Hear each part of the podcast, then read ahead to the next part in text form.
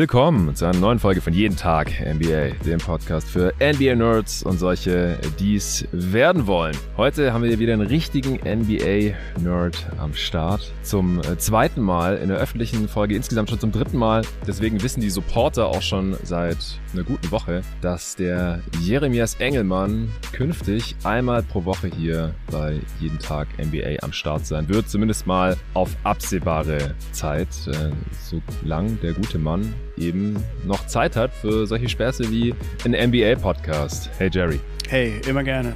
Ja, ich finde es mega, dass du hier jetzt regelmäßig dabei bist. Das ist eine super Bereicherung, äh, nicht nur für jeden Tag NBA, sondern ich glaube für die gesamte äh, deutsche NBA-Community, denn es gibt einfach nicht so viele Leute, die auf Deutsch in deutschen Podcasts darüber sprechen können, wie es ist, äh, für eine NBA-Franchise zu arbeiten und für ESPN zu arbeiten, eine eigene Metrik entwickelt zu haben und da einfach schon ja, eine Dekade lang Erfahrung gesammelt haben. Und nach deiner ersten Aufnahme hier mit mir, vor ziemlich genau einem Monat war das, da hast du eben von deinen Erfahrungen bei den verschiedenen Stationen erzählt, kamen einige Rückfragen vor allem auch im Supporter-Discord. Insgesamt war das Feedback extrem positiv. Freut mich. Die Leute fanden es sehr interessant, was du da alles erzählt hast über deine Zeit bei den Suns und Mavs vor allem. Und da gab es dann relativ viele Nachfragen. Auch dann äh, nochmal nach unserer gemeinsamen Preview, die wir aufgenommen haben zu den Indiana Pacers.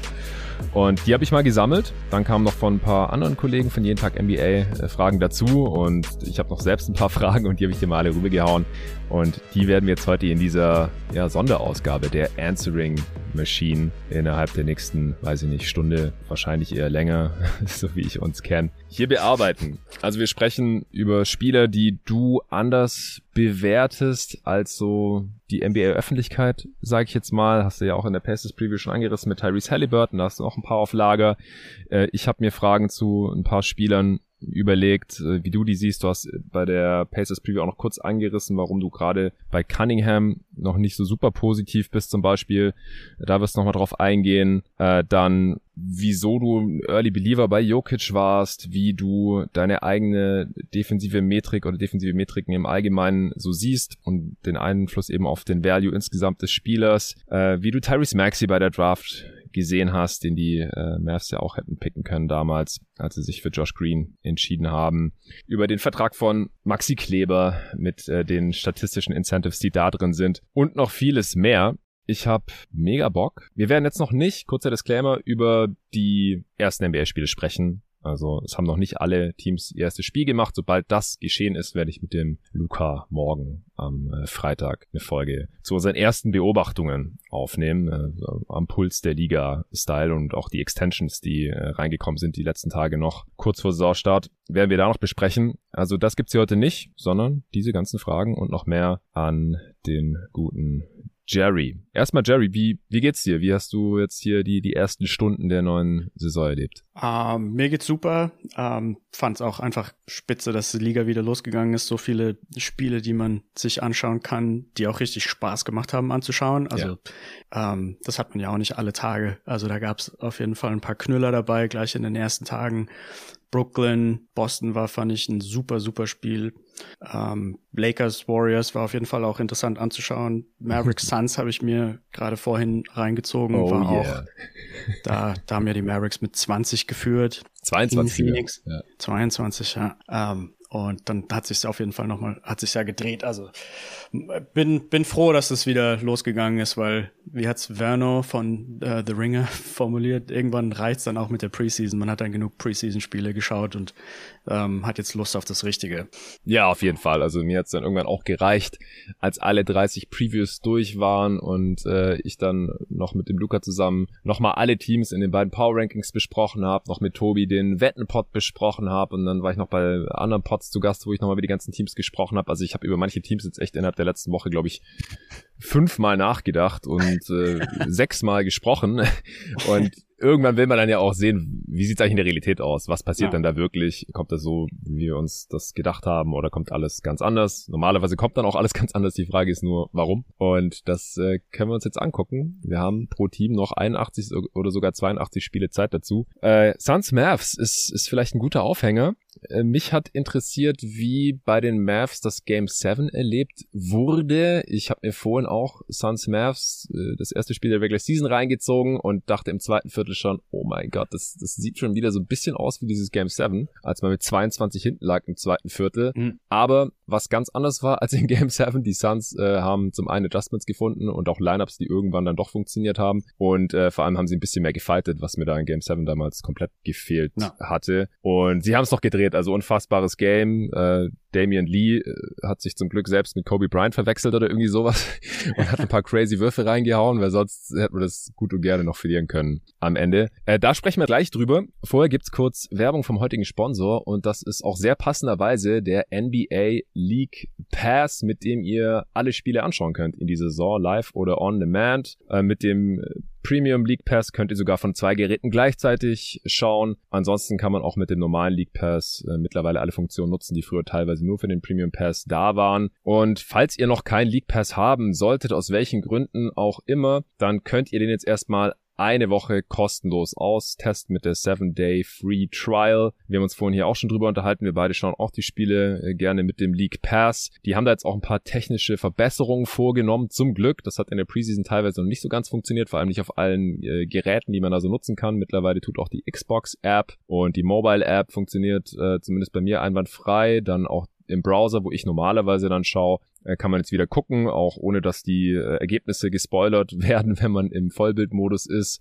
Äh, das haben sie jetzt noch zum Saisonstart alles hinbekommen, dass das rund läuft. Man kann wieder die Pfeiltasten nutzen, um nach vorne und hinten zu spulen. Das ist für dich äh, auch eine wichtige Funktion, wie ich weiß, äh, wenn man einfach viele Spiele schaut und äh, dann halt auch vor allem Freiwürfe überspulen möchte oder die Timeouts oder die Viertel- und Halbzeitpause.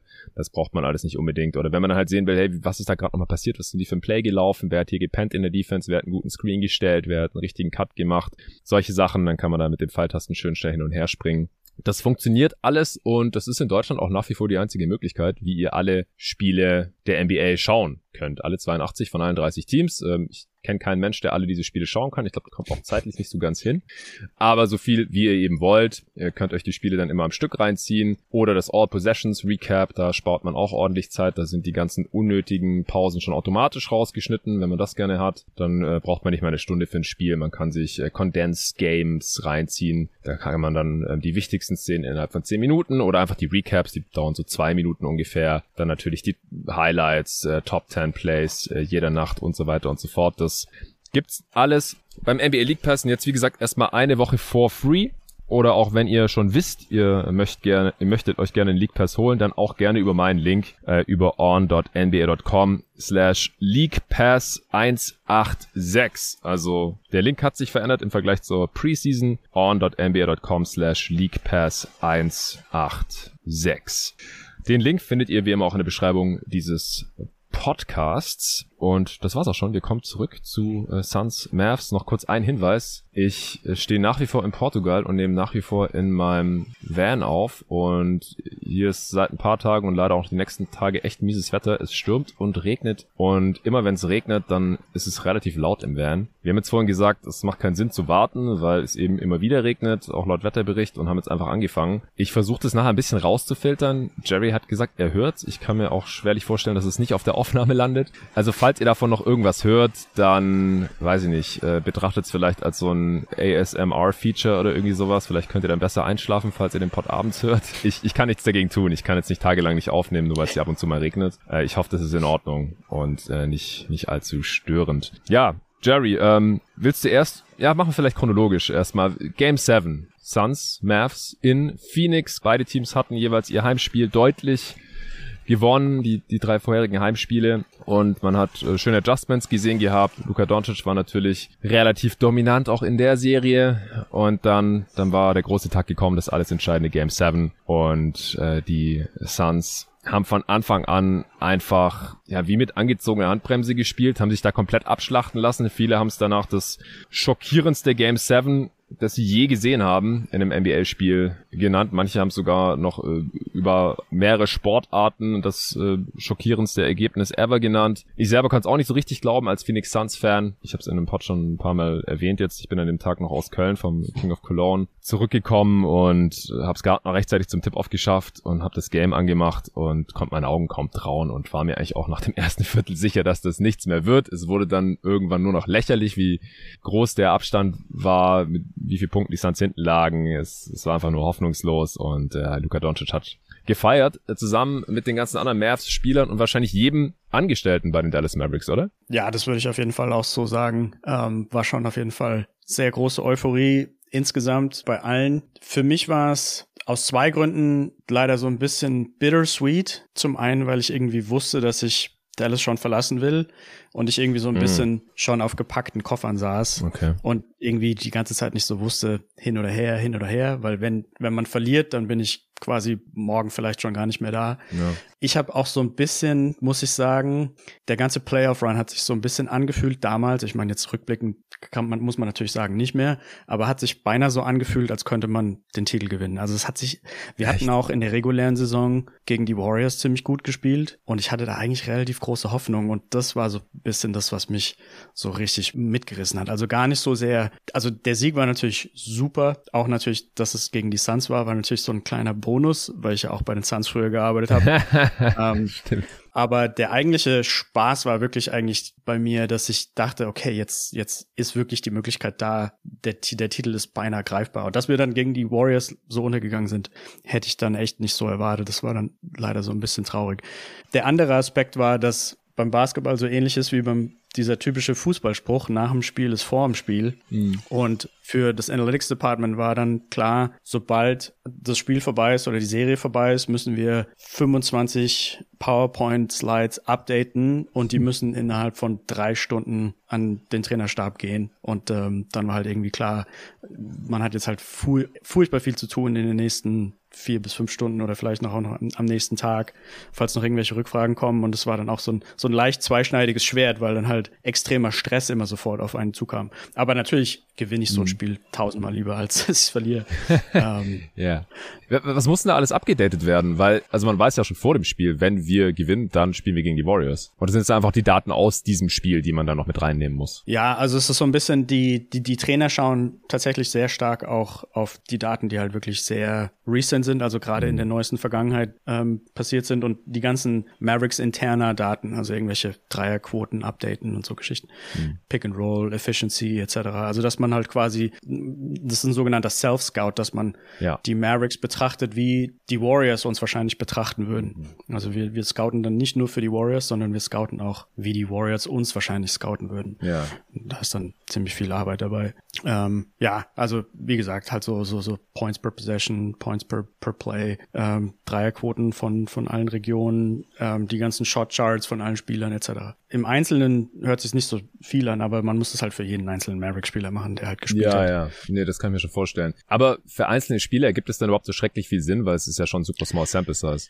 Äh, ja, das ist, das ist die, die Frage, also deswegen habe ich es auch so formuliert. Also aus meiner Sicht gibt es nicht so furchtbar viel Sinn, aber das ist eben das, was die Trainer von uns haben wollten. Ja, also das, ja, das ist leider eine Sache, mit der man leben muss, wenn man als Statistiker für so ein Team arbeitet es deckt sich nicht immer, was man selber als sinnvolle Daten erachtet, ähm, mit dem, was die Trainer von einem verlangen oder haben wollen. Ja, ja, kann ich mir vorstellen. Ja, ich, ich hatte nach der Serie tatsächlich auch auf die Mavs getippt dann hier im Podcast. War hm. vielleicht ein bisschen Recency biased, einfach weil die Mavs mir so übermächtig vorgekommen waren in diesem Game 7 ja. und die Suns halt auch mehr Probleme mit ihnen hatten, als ich erwartet hatte. Und die Warriors sich halt auch schwer getan hatten gegen die Grizzlies. Ja. Aber dann äh, hatten die Warriors ja eigentlich nicht so viele Probleme mit den Mavs in den Conference Finals. Ja. Wie, wie hast du das so erlebt? Das war ja dann tatsächlich die letzte Serie, die du als Mitarbeiter der Mavs mitgemacht hast. Was, was, was war da anders, als du gedacht hättest? Du hast ja gesagt, dass es dich auch, dass du auch enttäuscht warst ein bisschen. Also ich fand zum einen hätte ich weniger von Clay Thompson erwartet, muss ich sagen. Hm. Weil ich irgendwie dachte, okay, der war jetzt so lange verletzt und der kann doch nicht so abgehen und solche Wurfquoten treffen. Ich hatte im Vorfeld schon Angst gehabt vor Draymond Green, das war mir schon so ein bisschen klar dass da waren ein paar reguläre ähm, reguläre Season-Spiele dabei, wo ich gemerkt habe, dass er quasi fast bei jedem Mavericks-Wurf irgendwie so eine Hand halber dran hat und dass das extrem schwer wird. Mhm. Ich hatte von Luca eben so ein bisschen mehr erwartet. Ich glaube, gerade das letzte Spiel hat man ihn dann irgendwie so in einem in einer Art Biergarten irgendwie sie am Tag vorher ein Bier trinken sehen, zusammen mit Boban oder so. Das fand ich irgendwie nicht ganz so. Also da war so ein bisschen. Stimmt, da war was. In, in ja. San Francisco war, war da ein ja, Bild ja. von den beiden. So ein bisschen Enttäuschung über den, den Effort-Level. Also da, dass ich irgendwie dachte, okay, man ist jetzt so nah vor dem Titel. Und dann gab's halt doch wie so diese typischen ich laufe nicht nach hinten und diskutiere mit dem Schiri. Und ich dachte, wenn es irgendwo unangebracht ist, dann in dem Spiel 5 Elimination Game in den Western Conference Finals. Ja. Und jetzt vielleicht auch nochmal zu Suns Mavs zurück. Habt ihr da, also du hast jetzt vorhin gesagt, ihr habt dann direkt nach vorne geschaut und auf die nächste Serie und so, aber während dem Spiel, wie habt ihr das Game der Suns da so empfunden? Habt ihr, also wart ihr da auch überrascht bei den Mavs, dass es, dass die so scheiße gespielt haben? Ja, auf jeden Fall überrascht. Also auf der einen Seite hat sich ja irgendwie Reggie Bullock und Dorian Finney-Smith so als Dogs sozusagen so rausgespiegelt in den Playoffs, also dass die wirklich jedes Spiel 40 Minuten 100 Prozent geben konnten und die ganze Zeit fit waren und mhm. einfach sich immer angestrengt haben. Und das war cool mit anzusehen und es war irgendwie klar, dass, dass dieser, dieser Fight in den beiden beiden mindestens drinsteckt und dann Kleber noch seinen Teil beigetragen, Luca für die wichtigen Würfe, Brunson auch für die wichtigen Würfe. Und ähm, ich, ich war mir schon relativ sicher, dass wir, dass wir fightend da reingehen. Und dass die Suns eben diesen Fight überhaupt nicht mitgebracht haben, fand ich, ja, ich glaube, das hat, hat niemanden nicht überrascht, muss man ja. am Ende wahrscheinlich schon sagen. Ne? Da also vor allem vor heimischem Publikum, dass man auswärts vielleicht so vom Platz gefegt wird. Ich glaube, das kommt mal vor. Aber ja, ich weiß nicht, ob da vielleicht irgendwelche, es hat sich so ein bisschen so angefühlt, als wären da vielleicht Chemie, Teamchemie-Probleme. Mhm. Da war ja noch, DeAndre Ayton hat dann nach dem Spiel nicht mit dem Trainer geredet. Vielleicht war da schon vorher irgendwie was oder sowas in die Richtung. Aber also ich glaube, so ganz erklären kann sich wahrscheinlich keiner. Es war auf jeden Fall ja. sehr überraschend. Also die, die offizielle, inoffizielle Erklärung ist, dass es ein Covid-Outbreak gab bei den Suns und dass die ah. einfach trotzdem gespielt haben. Okay. Ja, also. Äh, Aber eigentlich muss man das ja dann an die Liga melden. Ja, genau. Aber die Liga hat jetzt halt auch kein Interesse daran, das irgendwie noch im Nachhinein aufzudecken oder gar mit einer Strafe zu belegen. Ah, okay. Weil wenn es okay, gemacht okay. wurde, dann bringt das Liga jetzt auch nichts, wenn das in den Medien breit getreten wird. So, das ist so die ja. Erklärung, die ich aus ja, also Sun Speedwriter Kreisen jetzt mehrfach gelesen okay. und in Podcasts gehört habe. So, ja, war wahrscheinlich so, alles deutet darauf hin, keiner will mehr drüber sprechen und es bringt ja auch nichts mehr. also ich musste ja bei den Mavericks auch Dutzende von Corona-Tests machen, weil ich ja auch ständig da in einem Basketball-Operations-Büro war und ja. mit den Spielern und beim Shootaround etc. Und da muss quasi jeder Angestellte, der sich überhaupt nur da in der Nähe befindet, muss einen Corona-Test machen. Und meiner Meinung nach läuft das so ab, dass die Probe schon mit dem Namen der Person dann irgendwo eingetragen wird, bevor man überhaupt positiv, negativ dann erkennt. Mhm. Und ich würde sagen, das System ist eigentlich so automatisiert, dass die Liga und alle wichtigen Personen das dann sehen in dem Moment, wo die, die positive Probe erscheint. Also ich glaube, da kann man fast gar nicht so viel tricksen, würde ich behaupten wollen. Hm. Aber ich bin mir jetzt auch nicht hundertprozentig sicher natürlich. Ja, die Frage ist halt, wer wollte auch tricksen? Ja, also wir wollen jetzt hier nicht ja. in Verschwörungstheorien verstricken oder sowas, aber äh, wo hat die Liga vielleicht ein Auge zugedrückt, weil es mhm. Game 7 war und man dann halt nicht ohne ja. die Starting Five der Suns da spielen möchte oder sowas. Ja. Also es ist auch die einzige Erklärung, die, die für mich irgendwie Sinn ergibt, wenn man dieses Team halt gesehen hat und wenn mhm. man halt gesehen hat, wie die sonst immer alle gespielt haben und auch heute ja. Nacht gespielt haben. Also das war jetzt auch so ein bisschen so fast, also klingt crazy in Spiel 1 der Regular Season zu sagen, war fast so ein Make it or break it Moment für die Phoenix Suns hier heute, als sie im zweiten Viertel wieder mit 22 zu Hause in Phoenix hinten lagen. Ich dachte, das kann jetzt wohl nicht wahr sein. Und dann haben sie aber halt äh, gefightet. Ja. Also ich, ich fand's krass, dass Monty Williams dann im vierten Viertel halt auch ohne Chris Paul und Cam Johnson zu Ende gespielt hat, aber mit denen auf dem Feld lief's halt auch einfach nicht so gut, wie dann mit der fünf, die ja. das Spiel dann beendet hat mit Campaign, der aus meiner Sicht auch kein so tolles Spiel hatte, aber gut. Und äh, eben, wie gesagt, Damien Lee, der ein paar crazy Dreier und dann diesen Game Winner im Prinzip ja. am Ende getroffen hat. Ja, die Mavericks-Fans haben sich auf der anderen Seite beschwert, dass Christian Wood vom, vom Feld genommen wurde. Ja, der, der 16 Punkte in Folge gemacht hatte im vierten Viertel, glaube ich. Ja, ja. Ich glaube, da war so ein bisschen Hacker Wood irgendwie auch mal am Start mhm. zum Teil und das deswegen vielleicht das stattgefunden hat. Der ah. hat auch zwei erbuffte Break-Dreier mit Brett äh, geworfen. Einer war drin, einer nicht. Die waren verhältnismäßig hässlich, ja. ja. ja. Wie war's für dich, jetzt das erste Regular Season Spiel äh, der Dallas Mavericks zu sehen, seit du nicht mehr da arbeitest? Eigentlich, also ich muss sagen, es macht mir Spaß zuzuschauen. Ähm, trotzdem noch, weil ja ich ziemlich viele Spieler von damals auch mag. Mhm. Ähm, zum Teil ja auch dran mitgearbeitet habe, dass sie geholt werden oder die Verträge verlängert werden. Ähm, also ich habe da keine großartig negativen Gefühle und bin da irgendwie böse oder sauer oder irgendwie sowas. Also ich finde ich finde es auf jeden Fall cool, den zuzuschauen. Ähm, ich weiß auch einfach so viel über das Team aus der Vergangenheit, weil ich ja eben jedes Mavericks-Spiel mindestens einmal, vielleicht sogar zweimal hinterher angeschaut habe. Ja. ja, das hilft dann halt auch einfach so ein Team zu haben, wo man seine Evaluierung irgendwie so updaten kann oder schauen kann, ob laufen die neue Plays, macht das irgendwie Sinn über Spieler, die man vor zwei Jahren so gedacht hat, hat sich da jetzt was verändert oder war die, die eigene Meinung von damals richtig etc. Also das, das tut auf jeden Fall schon gut, sich in manchmal in mindestens ein Team so richtig stark reinzuversetzen und das hilft mir auf. Ja. Okay, ich würde sagen, wir kommen zur nächsten Frage. Das war jetzt äh, schon relativ ausführlich. Also meine ursprüngliche Frage war einfach nur zum Game 7 und wie das damals bei den Mavs erlebt wurde. Aber hat sich jetzt einfach angeboten, auch weil die ja letzte Nacht gespielt haben und dann äh, ergeben sich auch immer wieder irgendwelche Folgefragen. Ich hoffe, das ist in Ordnung, aber wir müssen, müssen jetzt mal weiterkommen. Ähm, der äh, Tim Winter hat geschrieben, dass er den äh, Pacers Pod mit dir gehört hat und äh, war dann auch über die Diskrepanz bei Halliburton erstaunt. Also für die, die die Pacers Preview nicht hören konnten, weil es äh, ein Supporter-Pod war, du siehst Tyrese Halliburton halt vor allem aufgrund seiner Defense bisher äh, nicht ganz so positiv wie der Hype im NBA-Konsens äh, es jetzt eben zuletzt war, zumindest mal seit er zu den Pacers getradet wurde. Und ja, der, der ist meiner, meiner Seite aus schon die erste Frage. Ist es der, der tatsächlich der hundertprozentige Konsens? Also das wäre das wäre so ein bisschen Devil's Advocate zu spielen. Ja, also um, sagen wir mal, die Mehrheit, zumindest so wie ich es erlebe, ja. äh, sieht Tyrese Halliburton als positiv. Danach gab es auch eine, eine Umfrage vom jeden Tag NBA-Account auf Twitter, wo man ihn ja. halt so sieht in der Zukunft, weiß nicht, ob du das gesehen hast. Und ich glaube, die meisten Stimmen haben, da bekomme ich, kann gleich nochmal schauen, dass er Co-Star von einem guten Team sein kann. Okay, okay. Also was, warum ich die Frage gestellt habe, weil ja das Vegas schon davon ausgeht, dass die Pacers, was war es, 25,5 ja. Spiele gewinnen. Ja, oder 24. Und sowas. also ich glaube, bei, bei all diesen Diskussionen muss man auf jeden Fall stark unterscheiden zwischen, was ist die Meinung jetzt, beziehungsweise wo kann der hingehen? Und es ist also quasi so, ein, so eine größere Spanne je von Spieler zu Spieler. Bei LeBron weiß ich jetzt schon, er ist so und so gut und höchstwahrscheinlich nicht wirklich viel schlechter als meine Einschätzung und nicht wirklich furchtbar viel besser. Bei Halliburton kann halt noch ziemlich viel passieren. Und je jünger die Spieler sind, desto breiter ist quasi die Menge an Möglichkeiten, das Spektrum an Möglichkeiten, wo der Spieler noch hingehen kann. Ich würde jetzt nicht unbedingt sagen wollen müssen, dass er dass ich denke, dass er nie gut wird. Hast du ja ich auch nicht halt gesagt im Pod. Ja, du ja, hast ja nur gesagt, dass genau. bisher, ja. nach dem, was du in der Draft gesehen hast, gerade oder vor der Draft gesehen hattest, also im College gesehen hattest, auf dem Tape, ähm, gerade auch am defensiven Ende halt enttäuscht bist. Genau. Ja, ja genau. Also ich, ich denke halt, dass das auch sich wahrscheinlich auch ein bisschen vielleicht durch die Karriere ziehen könnte, weil halt eben die Leute in der Defensive sich meistens nicht großartig verbessern. Ich sehe halt, und das habe ich im anderen Pod auch angesprochen, ich sehe halt andere Spieler, die in einer ähnlichen Gewichtsklasse spielen und ähnlich viel Usage aufweisen.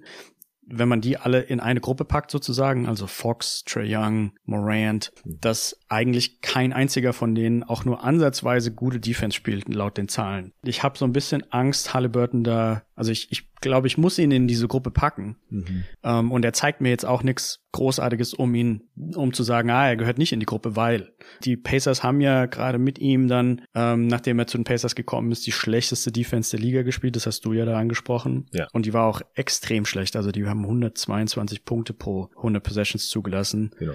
Und ich glaube, dass das generelle Problem bei dieser Typ von Guard ist einfach, dass glaube ich, das Mindset schon so ist, dass sie denken, sie müssen viel auf dem Feld stehen, weil sie halt quasi die Offense koordinieren und ähm, dann halt oft nicht faulen, wo sie vielleicht faulen müssten oder oft einfach nicht. Das führt ja dann zu noch anderen Dominoeffekten, dass man vielleicht in manchen Situationen nicht so hart rangeht, weil man Angst hat vor einem Foul. Also irgendwie zum Beispiel Fast Break Defense versuche ich jetzt LeBron-mäßig irgendwie so ein Chase Down Block zu machen oder versuche ich es gar nicht erst. Also da gibt's da gibt's viele meiner Meinung nach, die die es gar nicht erst probieren überhaupt da richtig gute Defense zu spielen. Und ich glaube, es geht alles bei all diesen Spielern so ein bisschen in die Richtung. Und solange man. Morant macht ja manchmal Chase Down Blocks. ja, bei Morant hat ja noch mehr ein, ein Größen- bzw. Gewichtproblem. Ja, also ja. da sind es dann halt so, so Post-Ups und ähm, unterm Korb irgendwie mal geswitcht von. Ja, war auch nicht ganz halt ernst gemeint. Ähm, ist nur, ja. weil, weil, wenn, dann ist es halt meistens spektakulär. Ja. Ich wollte aber gerade mal nachhaken, weil Arne hatte dann, mit dem ich ja ursprünglich auch die Passes Preview aufnehmen wollte, der hat ja dann Tyrese Halliburton gerade defensiv auch so ein Lonzo Ball Potenzial nachgesagt, weil zumindest von der Länge her, von der Größe her, geht er auch eher in die Richtung als jetzt ja. Trey Young ja. oder Morant oder diese, ja. halt auch wirklich kleineren Guards, die halt nicht so um die zwei Meter sind, sondern genau. so. Vom, vom Gewicht her halt leider nicht ganz, ne? Mhm. Aber, aber hat er nicht den Frame deiner Meinung nach? Vielleicht ist er da auch noch. Ich weiß auch nicht, ob das, ob das Gewicht überhaupt noch aktuell ist. Hat er nicht auch ein bisschen schon draufgepackt? Für mich sieht er schon ein bisschen, bisschen kräftiger aus als also Frame würde ich auf jeden Fall zustimmen, aber ich hätte mir trotzdem gewünscht, dass er irgendwie so ein paar mehr Kilos zugenommen hätte seit der mhm. College-Zeit. Also es kommt mir jetzt nicht so vor, als okay.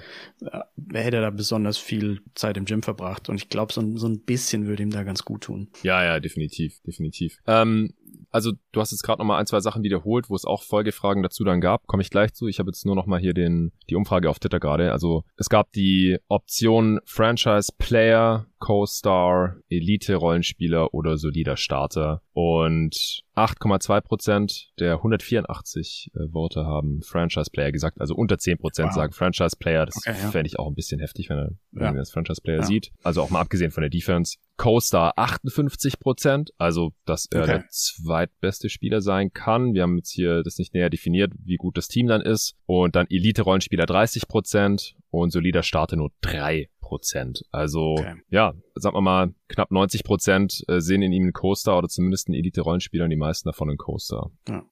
Also ich glaube, was ich insgesamt bei diesen ganzen Meinungen, die ich zu den jungen Spielern habe, dazu sagen muss, ist, dass ich eigentlich, also vor allem wenn ich auf meine eigene Metrik schaue, von Jahr zu Jahr sich fast immer die sehr ähnliche Spieler, Spieler in den Top 20 bewegen. Und da tut sich viel weniger als die Öffentlichkeit, glaube ich, annehmen würde okay. oder als der Hype quasi einem wahrmachen will. Also es ist dann halt ständig Paul George, Kawhi, LeBron, Antetokounmpo, Jokic und da, da tut sich irgendwie fast nie was.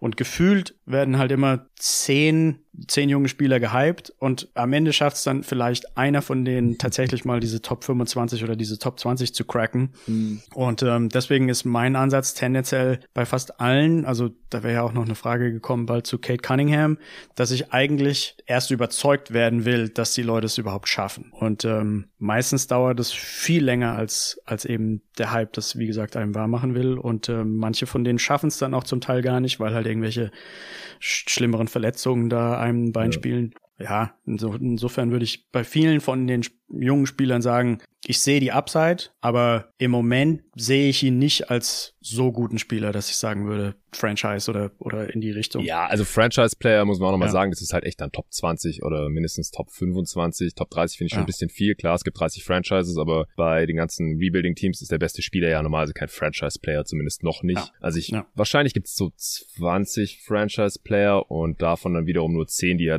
wahrscheinlich wirklich einen Unterschied ausmachen können, bei einer, also die dein bester Spieler sein können, wenn du eine Championship holen willst, so circa. Wir machen bei jeden Tag NBA ja auch jedes Jahr die äh, Top 30 Pods und da kann ich das auch bestätigen, was du gerade gesagt hast. Also die Top 20, da rutscht jetzt die letzten Jahre halt so ein neuer Spieler rein pro Jahr oder so. Genau. Also ja. letztes Jahr war es Ja Morant, hat er dann auch gerechtfertigt. Der ist jetzt dieses Jahr schon in die Top 10 gerutscht tatsächlich ähm, im Consensus Ranking, also unter allen Votern dann im Schnitt auf 10 gewesen. Oder war es auf 11? Ich glaube es war auf 11 und Butler war noch auf 10. Ich hatte ihn aber auf 10, also so um den Dreh halt. Also der ist jetzt quasi pro Jahr um 10 Spots nach oben. Ähm, dann Zion hatten jetzt äh, schon viele in der Top 20. Aber das war's halt auch. Also Tyrese Halliburton, ja. der war nicht in der Top 30 für die kommende Saison und ich pff, tue mich auch schwer, ihn da wirklich drin zu sehen, aber Co-Star wäre halt dann wahrscheinlich so eher Top 50, Top 60 oder so. Ja. Also das, das kann ich schon auf jeden Fall sehen. Für mich ist er da jetzt gerade auch maximal, weil er jetzt halt gerade ja, der beste Spieler von einem, von einem Tanking-Team ist. Ja. Ja, ja okay, äh, wir, wir kommen mal zurück zur Frage vom Tim, die war nämlich nicht zu Ende, aber es ist gut, dass du das nochmal noch mal kurz eingeordnet hast, wie du das gemeint hast mit äh, Halliburton, denn da gab es viele Rückfragen. Und seine Frage ist, wo es sonst noch eine starke Diskrepanz zwischen öffentlicher Meinung und NBA-interner Meinung gibt. Also mit NBA-interner Meinung ist jetzt zum Beispiel deine Meinung gemeint. Ähm, weil, wie gesagt, also so ähnlich wie bei, bei Halliburton halt, das wird ja nicht der einzige sein, wo du sagst, da würdest du vielleicht so ein bisschen auf die Euphoriebremse treten. Genau. Ich habe mir ein paar Namen aufgeschrieben in beide Richtungen. Ja, okay. Also ich finde auf jeden Fall underrated ist so mein absolut typisches Beispiel immer Alex Caruso, ähm, der nice. von den Lakers ja einfach ziehen gelassen wurde und ähm, die Zahlen sagen halt, er ist einer der Top 5 Wing Defender in der Liga, wenn nicht vielleicht sogar der beste Wing Defender in der Liga. Ja. Sieht halt untypisch aus, so ein bisschen, mit Headband und nicht ganz so viel Haaren etc. ähm, aber ja, Defense ist halt oft einfach nur Fokus und Effort und der ist auf jeden Fall bei ihm da. Und um, also um nochmal vorhin auf das, das Mindset zurückzugehen, ich glaube, bei viel, viele Spieler könnten in der Theorie auch gute Verteidiger sein, aber wenn man halt irgendwie sich so als, als Franchise-Star empfindet, dann, dann, dann hat man, glaube ich, irgendwie schon, dann fehlt da irgendwie zum Teil schon die Motivation allein deswegen. Ja, oder ist so die Kraft Eindruck. teilweise. Ja, oder die Kraft. Also ich glaube, es ist beides, aber zum Teil ist es auch so ein bisschen Entitlement, also dass man so ein bisschen diese Arroganz einfach hat und sagt, ah, ich bin, ich bin zu gut für sowas oder ich brauche das nicht, weil, ah, ich treffe dann einfach im nächsten Angriff einen Dreier oder so. Naja, mhm. also wie auch immer, also Caruso ist da auf jeden Fall immer sehr, sehr weit oben in den Defensive Metrics. Einen interessanten Namen habe ich. Ich weiß nicht, wie kontrovers der ist, aber meine letzten Berechnungen haben Jason Tatum einfach unendlich weit oben. Also die, nice. die eine Analyse hat ihn auf Platz drei oder vier von allen Spielern seit 1997. Ja, jetzt für diese Saison oder was? Für die kommende jetzt? Äh, nee, also insgesamt über das komplette Sample. Aber auch, also die andere Analyse hat ihn auf Platz eins für die letzten zwei Jahre, was auch ziemlich, ziemlich groß ist. Krass. Äh, das, das ist Musik in meinen Ohren, denn ich hatte ihn von allen Leuten, die, die mit abgestimmt haben bei unserer äh, jeden Tag NBA Top 30 jetzt im Sommer, hatte ich ihn am höchsten.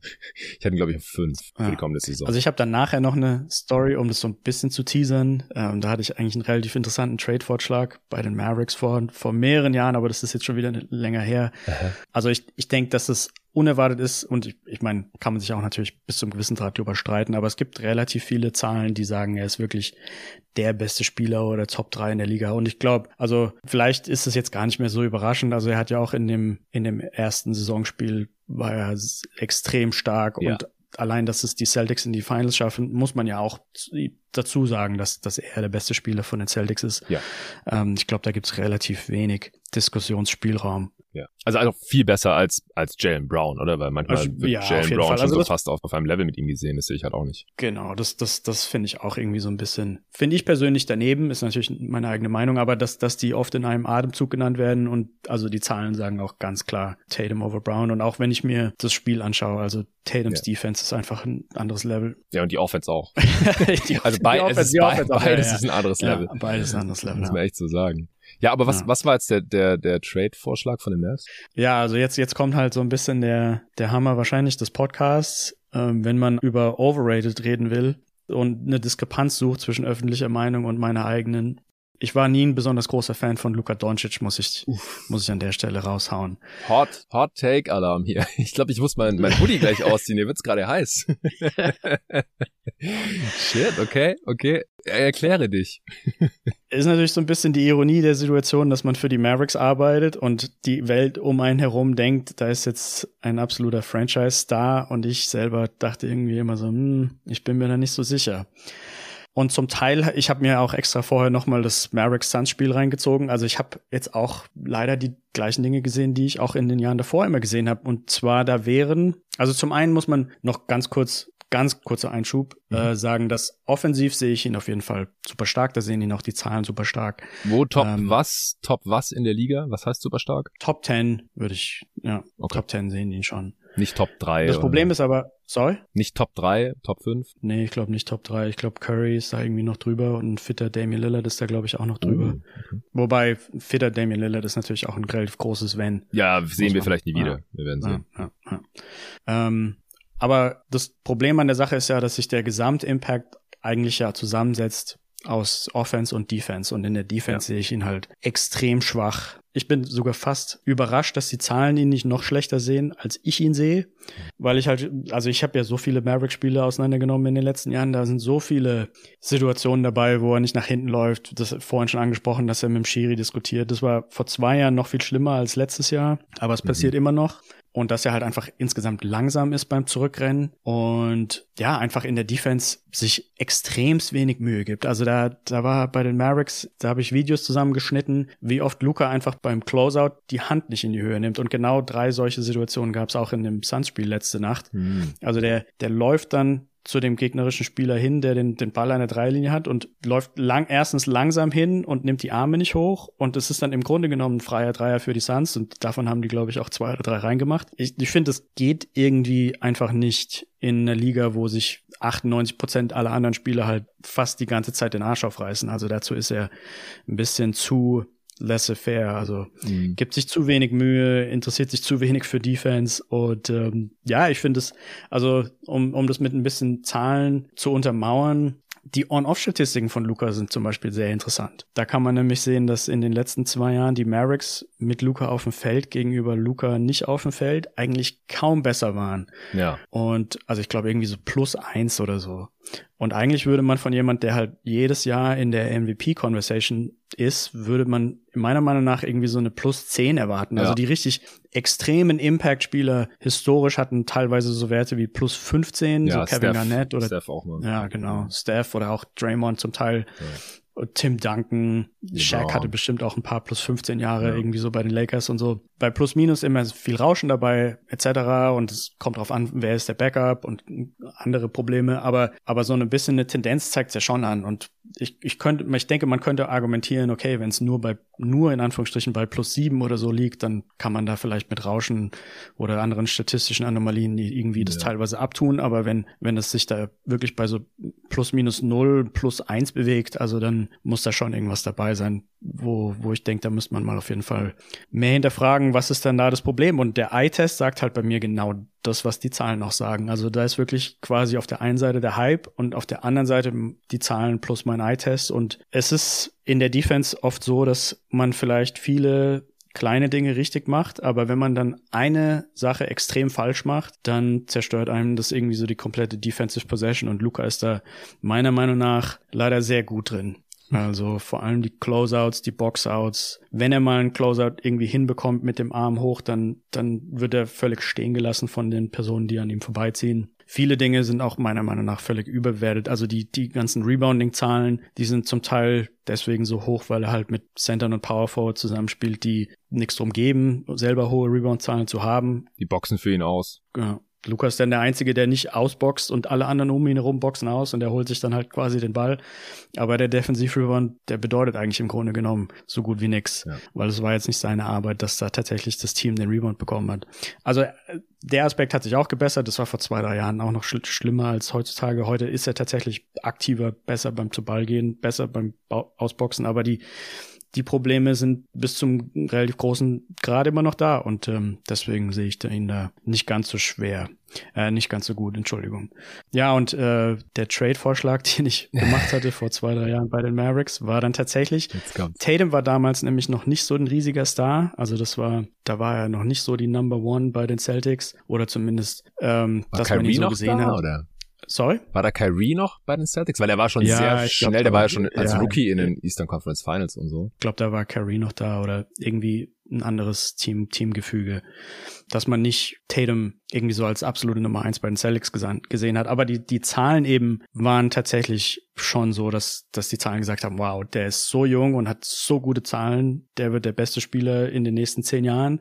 Und während Luca sich halt irgendwie so bei manchen Metriken so auf Platz 100 bewegt hat und ich dachte so, oh Gott, wir haben genau eigentlich das, was, wovor sich der Analyst graut, dass man quasi einen Spieler hat, der halt furchtbar gehypt wird, aber der eigentlich den Impact gar nicht mitbringt. Der Hype war aber riesengroß bei Luca und ich habe dann halt wirklich vorgeschlagen, nur, nur Analytics-Team intern Luca für Tatum zu traden, weil der Hype von Luca war so groß, es hat sich so angefühlt, dass man jeden Spieler dafür bekommen könnte. Ja. Und ja, das wurde natürlich relativ stark belächelt. Es war auch nicht der ernst, ernsteste Vorschlag von mir, weil mir irgendwie klar war, so einen Franchise-Typen, den tradet man nicht. Aber ich glaube, so in Retrospekt, also wenn es einem wirklich nur um die Titelgewinne geht, hätte ich damals wie heute lieber Tatum als Luca. Uh, ja, das ist äh, spicy. Ähm, zieh dich warm an. Also das Feedback zu Tyrese Halliburton war ein Scheiß. zu dem, was dich jetzt erwartet, mein Lieber. Uh, ähm, ja, wow. Also interessant. Äh, du hast noch mehr Kandidaten aufgeschrieben, da kommen wir gleich dazu, aber ich würde jetzt gerne kurz was vorziehen. Denn äh, der liebe Kollege David Krut, der dich bestimmt feiern wird dafür, dass er mich Celtics-Fan, was du gerade gesagt hast. Aber der hat auch gefragt, beim Gespräch um Tyrese Halliburton, war halt jetzt, wie gesagt, öfter der Aufhänger, wurde seine schlechte Defense umrissen und auch als Beispiel genannt, dass er als Offensivspieler weitaus positiver sein müsste, um als zukünftiger Franchise-Star zu gelten, da er laut deinen Metriken einer der schlechtesten Verteidiger der Liga ist. Wie viel Wert legst du persönlich auf defensive Metriken und wie gehst du damit um, wenn du es als Zuschauer anders wahrnimmst, was jetzt bei Luca nicht der Fall ist? Also gute Stats, schlechter Eye-Test, beziehungsweise schlechte Stats, guter Eye-Test. Ähm, also muss da aus deiner Sicht der Eye-Test schon dazu passen und deswegen nimmst du das jetzt bei Doncic auch so ernst, dass da halt seine, seine Werte auch so schlecht sind? Oder wie gehst du allgemein mit defensiven Metriken um? Ich meine, dass du in unserem ersten Pod auch schon angeschnitten hast, dass die defensiven Metriken immer noch nicht so gut sind eigentlich. Genau, also die defensiven Metriken sind, sind einfach so ein bisschen schwerer zu kalibrieren, weil es auch nicht so die guten individuellen Statistiken dafür gibt. Also außer man hat jetzt von Second Spectrum die ganzen Koordinatendaten, aber selbst damit ist es nicht ganz so einfach. Ich bin, ich würde von mir selber behaupten, dass ich mehr Wert auf Defense lege als der, der Durchschnittsfan, würde ich wahrscheinlich schon davon ausgehen und dass ich auch insgesamt ja. ziemlich viel auf Defense schaue. Oft ist es so, dass wenn Leute irgendwelche in Anführungsstrichen, wenn, wenn, wenn sie sich irgendwie reiben an meinen Metriken, dann ist es eigentlich fast immer so, dass wenn sie die Spielerliste an, einfach nur an Offense sortieren würden, dann würden alle mit meinen Metriken fast ständig übereinstimmen. Ja. Aber durch die Hinzunahme von der Defense wird es dann alles irgendwie so ein bisschen durcheinander gewurstelt. Ich habe den Eindruck, dass relativ wenige Leute das gut bewerten können. Es ist wahrscheinlich aber auch extrem schwierig. Beziehungsweise viele Leute achten halt auch einfach nicht drauf. Also ja ich weiß es auch nicht, ob ich darauf achten würde, wenn ich nicht unbedingt für ein Team gearbeitet hätte. Dann schaue ich mhm. halt einfach Basketball und es macht halt Spaß. Und sich die Mühe zu machen, da jetzt ständig, ich meine, wenn man Defense betrachtet, muss man ja auch ständig irgendwie, ist man am Spulen. Genau. Nochmal fünf Sekunden zurück. Wer hat jetzt die Rotation verpasst oder wer hat den Boxout verpasst? Wer hat den Closeout verpasst? Das ist natürlich alles irgendwie Arbeit. Total. Und das macht dann auch, vor allem wenn man das mit anderen Leuten zusammenschaut, macht das dann natürlich relativ schnell keinen Spaß. Ähm, aber ja, also ich sehe Defense als die Hälfte vom Spiel an, aber bin auf jeden Fall auch der Meinung, dass sie halt schwieriger zu beurteilen ist als die Offense. Und mir ist es dann schon lieb, wenn sich zumindest mein eigener Eye-Test deckt mit meinen eigenen Metriken. Und die Metriken versuche ich ja auch so zu bauen, dass sie objektiv wie möglich sind und genau wie möglich. Ja, das stand jetzt hier nicht mit drin, aber David hat mir gegenüber auch noch in dem Kontext geschrieben, dass er es interessant fand, das hast du jetzt vorhin auch noch mal kurz angerissen, dass Spieler in der Regel nicht besser werden in der Defense. Also haben Spieler ihren defensiven Peak echt schon, wenn sie mega jung sind oder gibt's dann da noch eine frühe Verbesserung vielleicht so, was weiß ich, von, von Rookie auf Sophomore Year oder was weiß ich, bis zum dritten Jahr oder so und, und dann gibt's keine Verbesserung mehr und dann irgendwann, wenn sie alt werden, werden sie wieder schlechter. Wie, wie sieht da die Kurve aus, aus deiner Sicht? Genau, also da gibt's die sogenannten Aging Curves, die habe ich vor einem Monat oder so, glaube ich, auch bei mir auf Twitter gepostet, also at Jerry Engelmann. Mhm. Da kann man quasi daraus ableiten, wie die Entwicklung ist von einem 19-Jährigen zu einem 20-Jährigen zu einem 21-Jährigen etc. Und man sieht eben in der Offense, dass da ein riesiger Anstieg erfolgt zwischen 18, 19 bis zu 25 und dann irgendwie so relativ flach sich verhält bis zu 30. Mhm. Und der Unterschied in Impact von einem 18-Jährigen zu einem 26-Jährigen ist halt irgendwie wirklich quasi ein LeBron. Also sechs Punkte, sechs Punkte pro 100 Possessions oder so, die man da quasi im Durchschnitt da dazu gewinnt. Krass. Und die, die defensive Kurve ist dagegen halt furchtbar flach. Also da, da ist der Unterschied, den man, den man da sich erarbeitet oder der Durchschnittsspieler sich da verbessert, ist, glaube ich, irgendwie so bei anderthalb Punkten oder so. Also das, ich glaube, ein Drittel oder ein Viertel von, von der Differenz zu den, zu der Offense. Deswegen ist da, glaube ich, einfach nicht so viel Verbesserung drin. Es gibt Spieler, die können sich verbessern. Es gibt immer mal wieder Spieler, die, die, die verbessern sich auch. Es sind natürlich alles nur Durchschnittswerte. Ich denke, es hängt auch immer extrem stark von der Rolle ab. Ich glaube zum Beispiel bei, ja. gerade bei Halliburton, über den wir immer wieder reden, wäre es wahrscheinlich was anderes gewesen, wenn ihn zum Beispiel die Mavericks gedraftet hätten. Mhm. Dann wäre irgendwie klar gewesen, okay, du bist unser Off-Guard, Luca ist unser Main-Guy und äh, wir brauchen dich halt eigentlich irgendwie so mehr für die, dass du die, die gegnerischen Wings oder die Twos verteidigst oder irgendwie die Leute, wo Luca keine Point Guards verteidigen kann oder wie auch immer. Und die High-Usage-Leute, das sind jetzt gerade deine. Und das hat er im College ja auch relativ gut hinbekommen. Und ich denke, wenn das die Situation gewesen wäre, dann hätte er das auch sich von Anfang an anders mental in die Situation reinversetzt, ähm, andere Prioritäten, Prioritäten gehabt, mit, in denen er quasi sich im, im Training mit beschäftigt. Aber da, dadurch, dass er halt quasi von den Kings gedraftet wurde, wo er eh relativ wenig Development leider stattfindet, ja. muss man ja wahrscheinlich schon so sagen. Und dann noch dieser Übergang zu den Pacers, wo irgendwie klar war, okay, du bist jetzt unsere offensive Nummer eins und du bist unser offensiver Fokus. Mhm. Ja, dann, dann stellt sich das mental einfach schon so ein. Ja, also ich, ich habe jetzt gerade deine Kurve hier noch mal gefunden, der Change in Defensive Impact auf Twitter hast du am 30. September gepostet. Also die Kurve ist im Vergleich zu zur Offense ist die ist die natürlich flacher, aber es geht ja schon vom negativen Wert unter 20 äh, oder von sagen wir mal, kann ich jetzt hier schwer erkennen, aber bis 23 oder sowas haben im Schnitt die Spieler einen negativen Defensive Impact, oder? Ja und dann ist es positiv und dann so ab 30 flacht's wieder ab. Also losgelöst vom Vergleich mit der Offense tut sich da schon einiges, auch defensiv und das passt dann glaube ich auch wieder mit dem Eindruck, den man so hat, wenn man die Karrieren von Spielern verfolgt. Aber offensiv ist halt noch viel viel krasser die Entwicklung ja. oder der Unterschied. Und ich finde es auch interessant, dass du sagst, zwischen 25 und 30 tut sich da vom Impact her nicht so super viel, äh, was aber auch daran liegt, das habe ich im Pod auch schon öfter mal gesagt, dass man halt so mit Mitte 20 die athletische Prime hat und dass man das Niveau dann aber halt halten kann in der Offense. Äh, obwohl die Athletik ja dann abbaut nach Mitte 20 halt immer weiter und dann ab 30 meistens relativ rapide. Das liegt ja daran, dass die Spieler halt vom Skill-Level und vom Spielverständnis durch die Erfahrung äh, halt immer besser werden und das dann halt ausgleichen können, bis dann halt irgendwann der körperliche Verfall so stark ist, dass, genau. dass sie halt nachlassen. Ja, Genau, das würde ich auch so unterschreiben, dass halt quasi die, der athletische Verfall stattfindet, aber so ein bisschen die Cleverheit, wie man sich in der Defense verhalten muss oder vielleicht auch so ein bisschen besser an die dann die Referees anpasst, etc. Ja. Da ist auf jeden Fall viel Spielraum. Ähm, eine Sache, die ich vorhin nicht beantwortet hatte, die, auf die ich noch kurz zurückgehen will, mhm. ähm, wenn es okay ist, ist, ähm, was denn ist, wenn mein Eye-Test mit den Zahlen nicht übereinstimmt. Ja. Und da würde ich sagen, weil es auch ab und zu vorkommt, allerdings nicht zu furchtbar häufig, aber es ist ja trotzdem eine sehr interessante Fragestellung. Das Beste ist eigentlich einfach mehr von dem Spieler zu schauen und vielleicht irgendwie versuchen doch, doch was draus zu lernen, ob die Zahlen einem irgendwie was sagen, was man vielleicht einfach noch nicht erkennt. Ich denke, das ist auf jeden Fall eine sehr gesunde Exercise, dass man sich teilweise die Zahlen so hinnimmt, wie sie quasi ausgedrückt sind und einfach sagt, okay, da ist irgendwas. Ich muss es nur noch erkennen.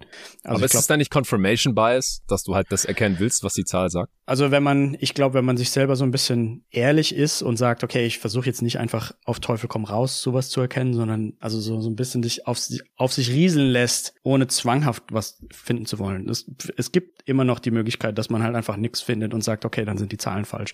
Mhm. Aber ich glaube trotzdem, dass man bei den Spielern so ein paar mehr Spiele sich anschauen sollte, müsste, um einfach nur zu schauen, liegt es jetzt an den, an den, an dem Rauschen in der Zahlen oder, oder ver verpasse ich irgendwie was? Ja. Man muss natürlich, ja, also man muss, oh, ich gebe dir da völlig recht, man darf sich nicht selber verarschen bei der Sache. Aber bei den, bei den extremen Ausreißern, finde ich, macht es schon Sinn, sich das, das immer wieder anzuschauen.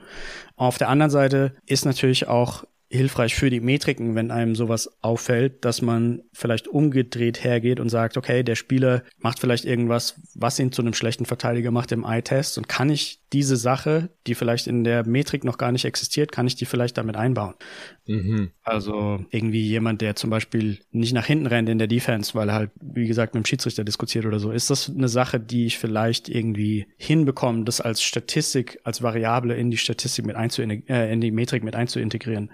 Das sind eigentlich so die spannendsten Sachen, weil dann auch das Team und das Analytics Department was davon hat, weil man eben die Metriken einfach ein bisschen verbessert durch durch Dinge, die man halt beim Eye-Test halt sieht. Ja, genau. Also das äh, müssen wir jetzt auch nochmal dazu sagen vielleicht. Du hast ja vorhin äh, mit den rohen Plus-Minus-Daten äh, ähm, so ein bisschen argumentiert, zumindest als Ausgangspunkt, als es um Luca ging und seinen Impact. Aber das, äh, deine eigene Metrik ist ja viel, viel, viel äh, komplexer, ähm, wo halt auch solche Sachen teilweise einfließen. Also es ist nicht einfach nur, wie, wie hat das Team jetzt performt mit dem Spieler irgendwie äh, in dieser einen Saison und, und das ist jetzt quasi der, der Schluss, den ich ziehe.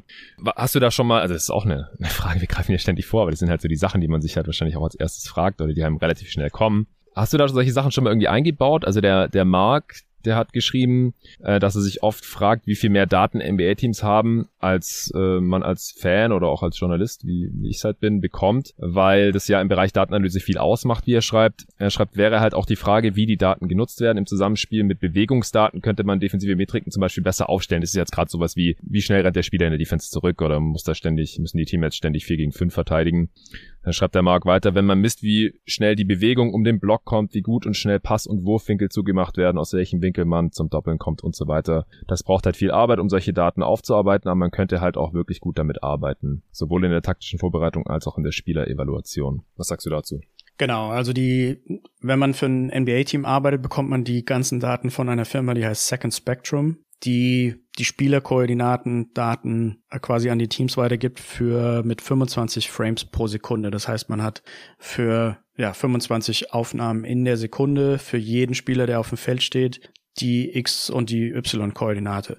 Mhm. Was man leider nicht hat, ist die Orientierung. Die hat man in den NFL-Daten, haben die so Sensoren in den Shoulder Pads, dass man die Orientierung vom Spieler sieht. Das fehlt in der NBA. Äh, geil. Das wäre auch noch ähm, ganz praktisch zu haben, aber das hatten wir leider nie. Und die Daten, ich habe es vorhin kurz mal angerissen, die Offensivmetriken sind schon extrem genau. Also da eigentlich alle Tests, die man irgendwie so machen kann, führen zu dem Ergebnis, dass man bei fast allen Offensivmetriken eigentlich fast gar nichts mehr dran verbessern kann.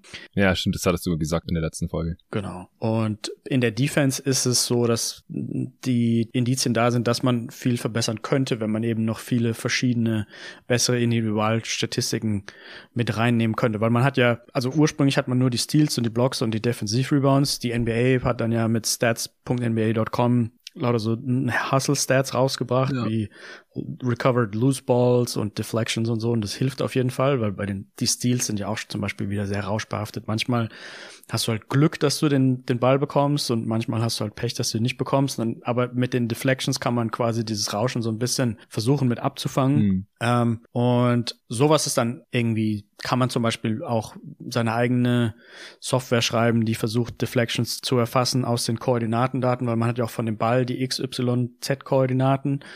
Ähm, zum Beispiel bei den ähm, NBA.com Deflections sind Steals mit drin. Das heißt, er wird teilweise irgendwie doppelt gezählt. Das ist so ein bisschen unschön. Mhm. Und wenn man eben die XY-Koordinaten hat, dann könnte man seine eigenen Deflections quasi da irgendwie versuchen zu erfassen. Aber es gibt natürlich noch viele, viele verschiedene andere Sachen. Also das Wichtigste eigentlich in der Defense ist meistens so diese Field Goal Percentage Against. Also wie viel um wie viel Prozent verändert man die Wahrscheinlichkeit, dass der gegnerische Wurf reingeht. Und da kann man dann wieder so Adjusted Plus Minus ähm, Frameworks benutzen, dass man irgendwie sagt, okay, der Werfer war LeBron und LeBron wirft normalerweise aus der und der Distanz, wirft er den, den Ball meistens mit 70-prozentiger Wahrscheinlichkeit rein, aber wenn dann Gobert vor ihm steht, dann äh, verringert sich vielleicht um 5 Prozent, dass man halt quasi immer so ein bisschen adjusted für gegen wen ist man da jetzt gerade und aus welcher Distanz ähm, muss man da jetzt gerade werfen oder was für ein Typ von Wurf ist es, wie ist die Shotglock, hat man den, den Ball gerade vielleicht erst gepasst bekommen und es ist nur noch zwei Sekunden auf der Shotglock oder so. Mhm. Ähm,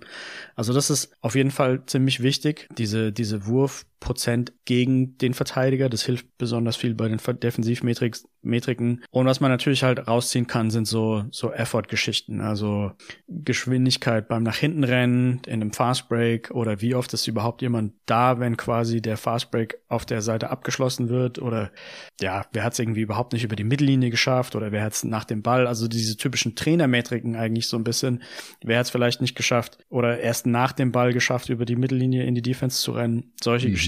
Und dann gibt's natürlich auch noch so Closeout, ähm, Closeout-Geschwindigkeit und äh, Pick-and-Roll-Efficiency, defensiv etc. Also da kann man auf jeden Fall viel mitmachen. Ähm, Gibt es auch konkret die Sachen, die der Mark jetzt hier vorgeschlagen hat? Also zum Beispiel, wie gut man über Screens kommt? Ähm, das ist ja sch wahrscheinlich schwer zu erfassen von Second Spectrum, ja. oder dass ein Screen überhaupt gestellt wird. Also Second Spectrum erfasst die Screens und was sie dann aber mit rausgeben, sind so Sachen wie Points per Chance. Also dann kann man quasi filtern nach Screen, Screener Defender, und der Ballhandler-Defender sozusagen mhm. und kann dann quasi, man könnte dann rausfinden, dass wenn Doncic der Screener-Defender war, dann haben die Gegner, sage ich jetzt mal salopp, 0,9 Punkte pro Chance irgendwie ah, geschafft ah, okay. oder so oder pro, oder pro Possession oder wie auch immer. Mhm. Aber dass man quasi rausfindet, wie gut hat sich die Person jetzt um den Pick herum bewegt, mit welcher Geschwindigkeit, also da geht es ja eigentlich auch gar nicht so sehr um die Geschwindigkeit, sondern vielleicht auch mehr um den Winkel. Das ist dann schon wieder schwieriger, weil die Spieler werden halt auch nur so als Blobs sozusagen hm. auf dem Koordinatensystem angezeigt. Man kennt die Ausrichtung gar nicht. Ja. Die Ausrichtung gar nicht, aber halt auch die, die Weite der Spieler halt auch wiederum nicht. Mhm. Also es ist ja auch wieder ein Unterschied, ob ich, ob ein Pick gestellt wird von Dwight Howard oder von Trey Young. ja. Und äh, das müsste man irgendwie so alles mit einberechnen. Und äh, man, man, Second Spectrum versucht den, den Körpermittelpunkt zu erfassen. Der ist aber auch meistens verhältnismäßig ungenau. Also wenn man sich das dann per Video darstellen lässt, dann sieht man, wie diese Punkte halt ständig übers Feld zittern im Grunde genommen. Mhm. Und wie viel Sinn das macht. Ich meine, viele von den, von den Dingen machen eigentlich gar, sind ziemlicher extremer Aufwand und man bekommt eigentlich nur relativ wenig Informationen raus. Das ist halt aber halt eine Milliardenindustrie und deswegen macht man's. Aber ja, ich, so, so ein bisschen war es, diese, diese Marginal Returns kamen dann doch relativ häufig ins Spiel, dass man, okay, jetzt verbessert man die Defensivmetrik um ein Prozent oder so und hat irgendwie einen Monat dran gearbeitet.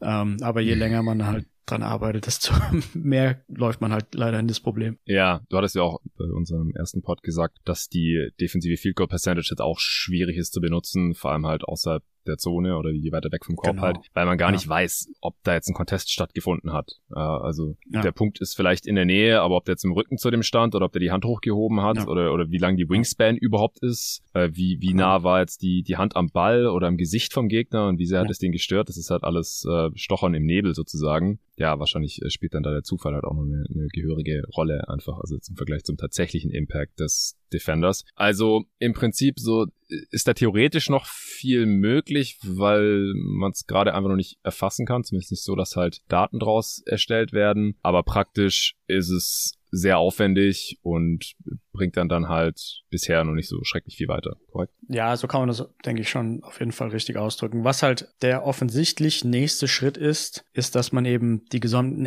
Gelenke der Spieler erfasst. Ja, also, dass man nicht nur den Körpermittelpunkt in einer, auf einem 2D-Bild sozusagen hat, sondern dass man weiß, okay, Kopfdrehung war in die und die Richtung oder die Hand war dort und der Fuß war hier. Ja. Das Problem dabei ist so ein bisschen, dass man schon mit diesen 25 Frames pro Sekunde, 10 Spieler auf dem Feld, dass man und dann halt für jedes Spiel in der Liga, das ist ja schon ein riesiger, riesiger Datenbank, das kann man sich ausrechnen. Also 1230 Spiele mal 48 Minuten mal 60 Sekunden und dann 5, mal 25 für Frames, die Frames ja. etc. Also es ist ja schon ein Datenberg. Mhm. Ähm, und wenn man dann halt quasi das Gleiche noch macht für alle Gelenke von allen Spielern, dann, mhm. dann wird's, dann wird's, glaube ich, extrem hart. Also ich glaube, dann kann man vielleicht für sein eigenes Team in einer gesunden Timeframe vielleicht irgendwelche Dinge erfassen, aber dass man das irgendwie ligaweit macht, also vor allem für so Hobby Metrikenbastler wird es, glaube ich, dann quasi unmachbar, weil das wäre halt, das wären, was weiß ich, wie viel Terabyte an Daten und ich, dass die Liga die irgendwie online stellt, dass man die runterladen kann oder so, das kann ich mir einfach nicht vorstellen. Vielleicht in 30 Jahren. Ja, ja, das, das ergibt alles sehr viel Sinn. Okay, äh, gehen wir wieder zurück. Wie gesagt, wir haken hier die Fragen hier so ein bisschen links und rechts mit ab.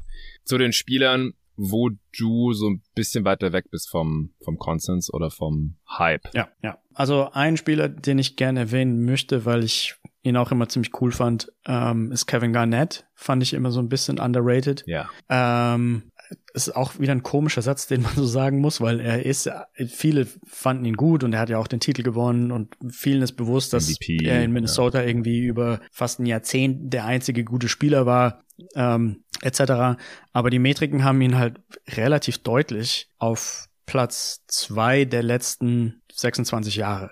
Also das würde ich jetzt vielleicht nicht so unbedingt unterschreiben, dass ich sage Platz zwei, weil ich für Jordan ist leider in dem Sample, was ich da berechnet habe, nicht so richtig drin. Mhm. Und dann ist es schwierig, ihn da einzuordnen. Aber dass er sich in den Top 5 bewegt, das würden, glaube ich, auch schon manche Leute gar nicht denken. Aber da, da muss man sich mal, also die, ja, einfach die, die defensive Performance anschauen. Vor allem in den, in den Celtics-Jahren, als er noch gesund war und noch keine Knie-OP hatte. Ja. Da war er schon, also mit Abstand, mit richtigem Abstand der, der beste Verteidiger der Liga. Hm. Ja, mit der Größe und mit der Motivation kann man da halt auch richtig einiges regeln. ja, ja, genau. Also es ist halt immer so diese Mischung, das hast du ja vorhin bei Caruso auch schon angeschnitten. Da wollte ich dir nicht dazwischen quatschen. Ähm, halt der Body natürlich, in dem kann man halt nicht so viel ändern. Das ist ja auch deine Sorge bei Halliburton, aber halt, also wer halt gar keine Upside hat, ist halt leider wirklich zum Beispiel Trey Young, wo der auch schon äh, im ja. Pacers Pod, glaube ich, gesagt hast, dass das halt aus deiner Sicht der schlechteste Defender der Liga ist und das, das wundert halt ja. nicht, weil es ist halt, ja, Body, dann Motivation, die bei Trey bisher halt auch nicht so wirklich da war und ja.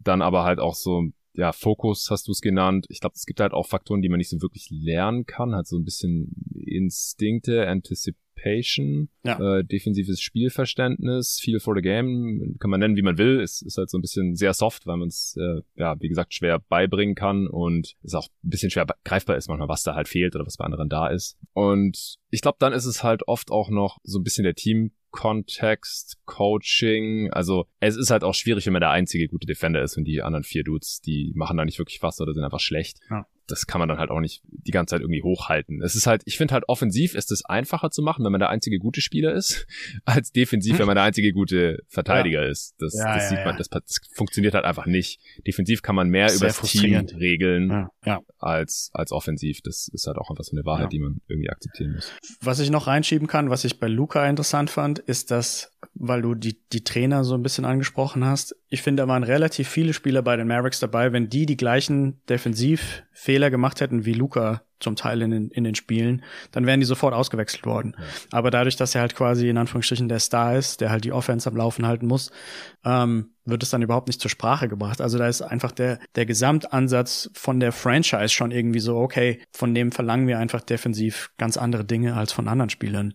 Und ähm, das trägt, glaube ich, halt auch einfach zu der, zu der Mentality bei von halt Leuten wie Luca und Trey, dass sie halt sagen, okay, ich so eine hohe Usage und die Trainer sagen mir auch irgendwie gar nicht so oft, dass ich mich jetzt verbessern muss und dann ver verbessere ich mich auch einfach nicht. Hm. Ist ja auch irgendwie menschlich nachvollziehbar. Ist ja ein bisschen dieses Accountability-Ding einfach. Also das ja, halt, ja, ja. ja, manche gleicher sind als andere und äh, das dann halt, ja, in, in, in Meetings nicht angesprochen wird, äh, was ich, wenn man da irgendwie Film guckt äh, vom, vom letzten Game oder so, das, das hört man ja immer wieder dann halt von irgendwelchen Quellen, Insidern und so, ja, ist halt hier ein Problem Problem, weil beim Star wird es nicht kritisiert, bei den Rollenspielern wird es kritisiert.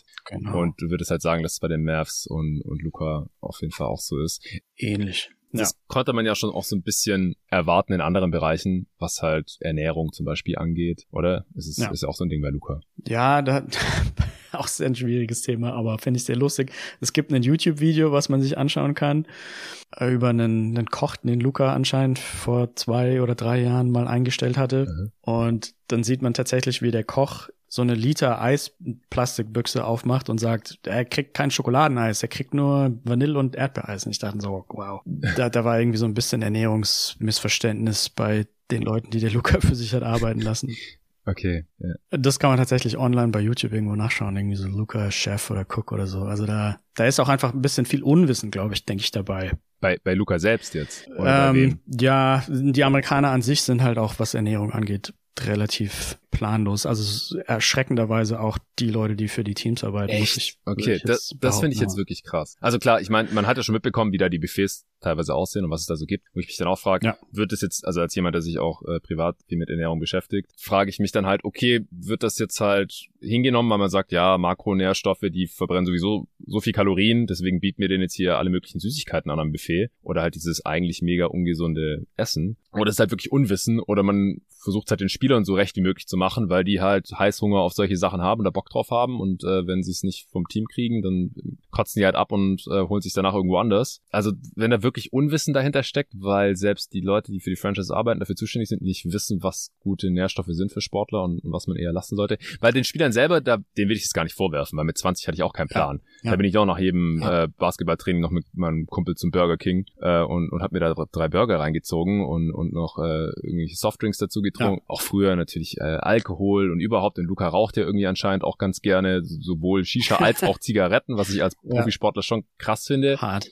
Ja. Auf der anderen Seite gibt den Erfolg halt auch so ein bisschen recht. Und wie gesagt, mit Anfang 20 war ich auch nicht anders. Aber dass halt auch die Leute, die es besser wissen müssten, dann teilweise nicht besser wissen oder es halt einfach den Spielern nicht vermitteln können oder wollen, weil sie denken, den müssen wir jetzt Satan schon anfassen, sonst hat er irgendwann keinen Bock mehr auf unsere Franchise. Also ich glaube beides. In USA ist halt die Missinformation über gesunde Ernährung ist so unglaublich riesig groß, dass das, glaube ich, einfach in die ganzen anderen Aspekte so mit reinblutet. Krass. Das wäre vielleicht eine komplett neue Podcast-Episode, die mit Basketball gar nicht so furchtbar viel zu tun hat, aber ich bin relativ großer Verfechter von so Diäten wie Keto-Diät und Paleo-Diät. Und in Amerika ist man eigentlich maximal weit davon entfernt. Und das ist dann ironischerweise, gibt dann zum Beispiel auch die Diabetes Association, hat, gibt Empfehlungen raus, die völligst daneben liegen. Echt? Also zum Teil werden die Leute halt auch irgendwie so geschmiert von der Lebensmittelindustrie. Ja. Und wenn dann halt quasi, ja, okay, wir haben hier die Heart Association oder die Diabetes Association, die sagt folgendes, dann muss es stimmen und dann plappern die Ärzte das halt sozusagen nach. Das heißt sogar die Ärzte, die es eigentlich wissen müssten, wissen es dann tatsächlich am Ende doch nicht. Und ähm, wow dann ist es selbst als in Anführungsstrichen Experte liegt man dann halt relativ oft daneben, weil man sich eben an Richtlinien hält, die geschaffen wurden durch Geld, was halt unterm Tisch irgendwie mhm. Hände gewechselt hat. Ja, es ist äh, vielleicht wirklich mal ein Thema für einen eigenen Pod. Ich bin da auch sehr interessiert dran auf jeden Fall. Und ich finde es auch immer wieder krass, wie das dann halt auch ein Thema ist, wenn, also ich fand es damals schon, weiß nicht, 2010 oder so, hat Caron Butler mal gesagt, ja, äh, übrigens, er hat jetzt aufgehört, Softdrinks zu trinken und hat direkt mal x Kilo abgenommen. Und habe ich auch gedacht, hey, Glückwunsch, du bist seit acht Jahren in der Liga und hast jetzt gecheckt, dass es irgendwie nicht so cool ist, wenn man sich ah. Drinks reinzieht mit x Gramm Zucker äh, jeden Tag, dann davon dann am besten noch literweise. Äh, und ja, also raffinierter Zucker ist halt einfach eigentlich Gift für den Körper. Und das wissen die alle nicht oder checken die nicht oder wollen sie nicht sehen, ich weiß es nicht. Ja, ja, und ja, Äh, dann. Da gibt's die, ja? Ja, da gibt's die eine Story, die, glaube ich, mein, mein Ex-Chef in seinem Video, in seinem Podcast irgendwann mal erzählt hat, dass Luca nach einem Spiel sich, da war dann auch ein Buffet und da war irgendwie Eistee ja, da ja, in, in, riesigen Mengen und dann hat er sich irgendwie so, ein, so eine zwei Liter Karaffe Eistee abgefüllt und mit nach Hause genommen wo man sich halt auch extrem am Kopf kratzen muss, nicht nur wegen dem Zuckergehalt, sondern auch wegen dem Koffein, das man ja dann quasi direkt vorm Schlafen gehen dann wahrscheinlich ja. trinken will zum Teil. Also da da ist einiges im Argen, was man sich als Deutscher irgendwie nicht fast gar nicht vorstellen kann, muss man leider schon sagen. Ja, das ist echt, ist echt heftig. Ja, hast schon recht. Ich habe das, glaube ich, wieder alles schon wieder ein bisschen verdrängt ähm, das, oder halt gehofft, dass es irgendwie mit den Jahren besser geworden ist. dass ich in Miami äh, ein Jahr gelebt habe, ist auch schon zehn Jahre her. Da hatte ich auch, meine beiden Mitbewohner waren so die beiden Extreme. Der eine, der war ja so ein, so ein Fitness-Typ, der hat CrossFit gemacht und äh, hat dann auch immer gesagt, ja, Avocados sind gesund, weil. Und der andere, der hat irgendwie jeden Tag nur sich so Hotdogs im, im Foreman Grill gemacht und dann hat der andere gesagt, du weißt schon, dass es die Ohren und Arschlöcher von den Tieren sind, die da irgendwie zusammen gemixt werden. so, ja, ist mir doch egal. Und dann ging es da immer hin und her. Ähm, ja, es, es ist erschreckend, dass es anscheinend immer noch so ist. Stimmt die Eistee-Geschichte, die ich auch schon gehört. Und ich meine, wie gesagt, ich kann es nachvollziehen. Kein Vorwurf an Luka Doncic selbst. Er ist so einer der besten und meist gehyptesten Spieler der Liga. Und man hat halt, wenn man jeden Tag viel Sport macht, hat man halt einfach Bock, instinktiv äh, sich zwei Liter Eistee reinzuziehen. Ja. Ich, ich kenne das ja. sehr gut. Man muss sich das antrainieren, dann halt doch nur Wasser zu trinken.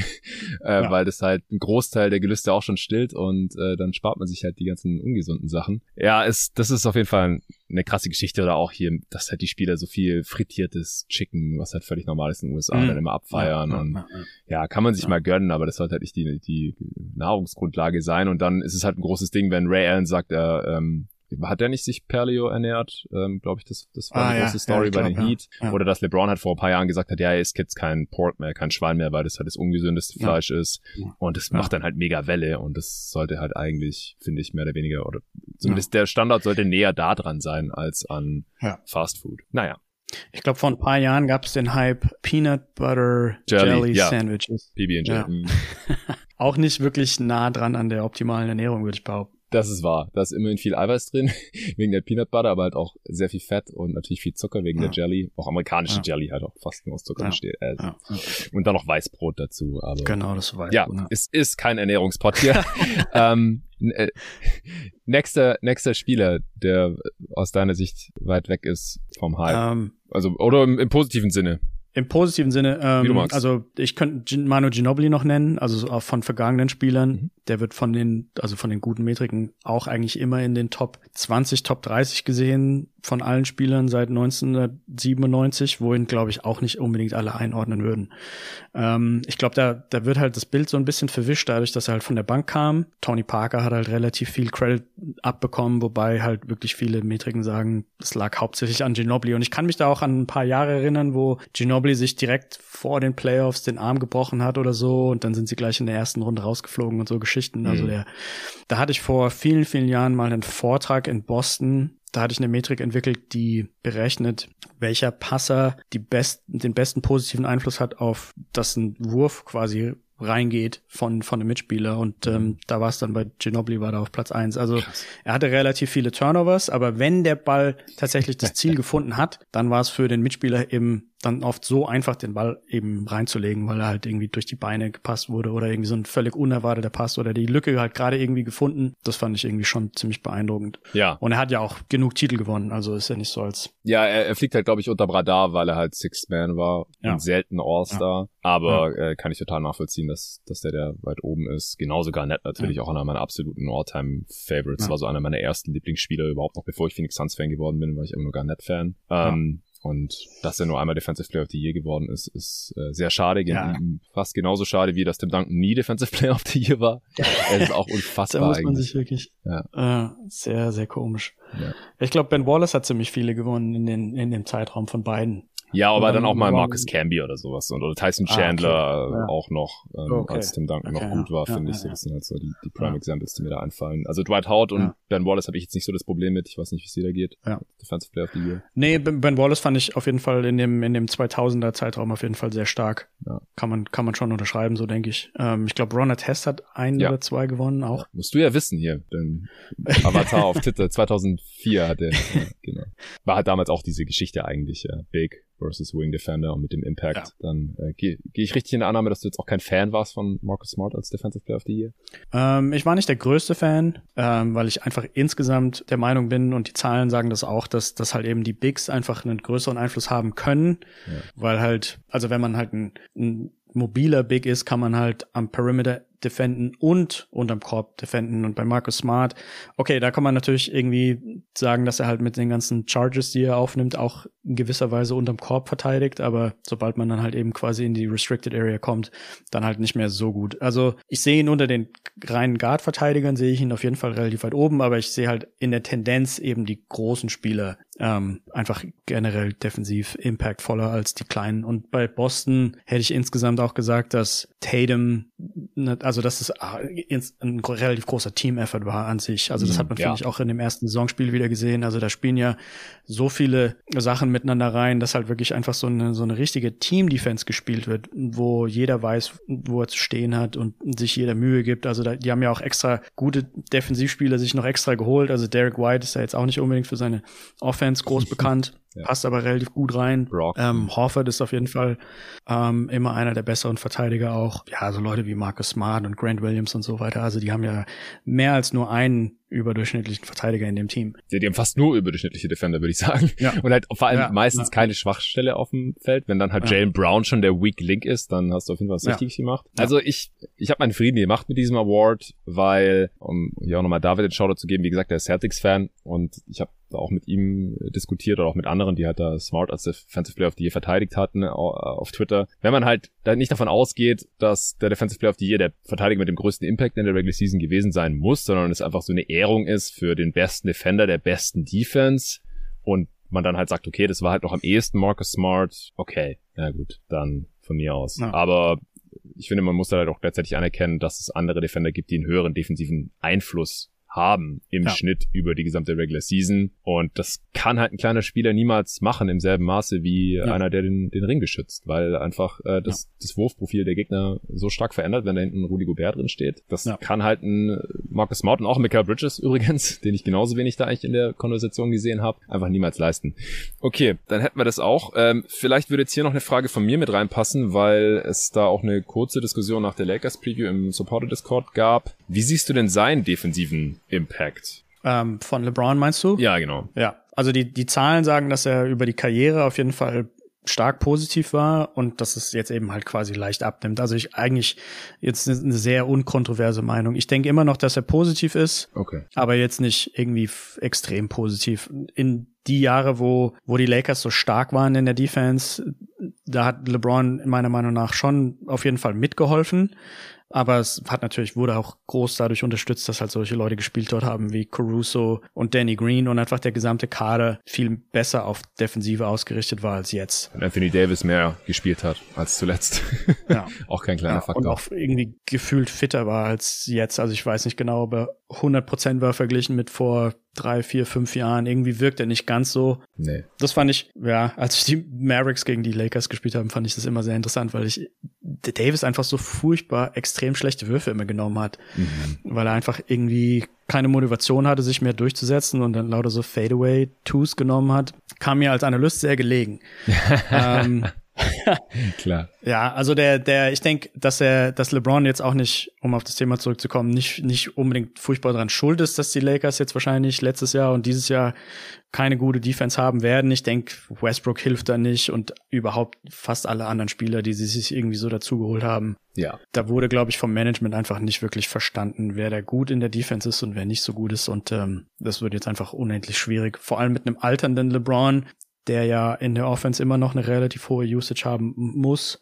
Es ist wie, wie so oft, also wenn er sich auf defensiv konzentrieren könnte, weil er irgendwie vielleicht mit besseren Offensivspielern zusammenspielt, dann ginge da, glaube ich, noch einiges. Mhm. Aber man muss halt immer so seine Energie portionieren. Und ähm, ja, bei den Lakers das, sehe ich das als wahrscheinlich relativ anstrengende, komplizierte Saison und äh, könnte mir vorstellen, dass, das, dass er dann so ein bisschen die Defense eventuell schleifen lässt, auch wenn ja, wenn einfach die Spiele nicht ganz so gut laufen. Ja, aber einen negativen Impact würdest du ihm da jetzt trotzdem nicht attestieren. Nee, nee, nee. Okay, weil das war so ein bisschen die These von einem Hörer.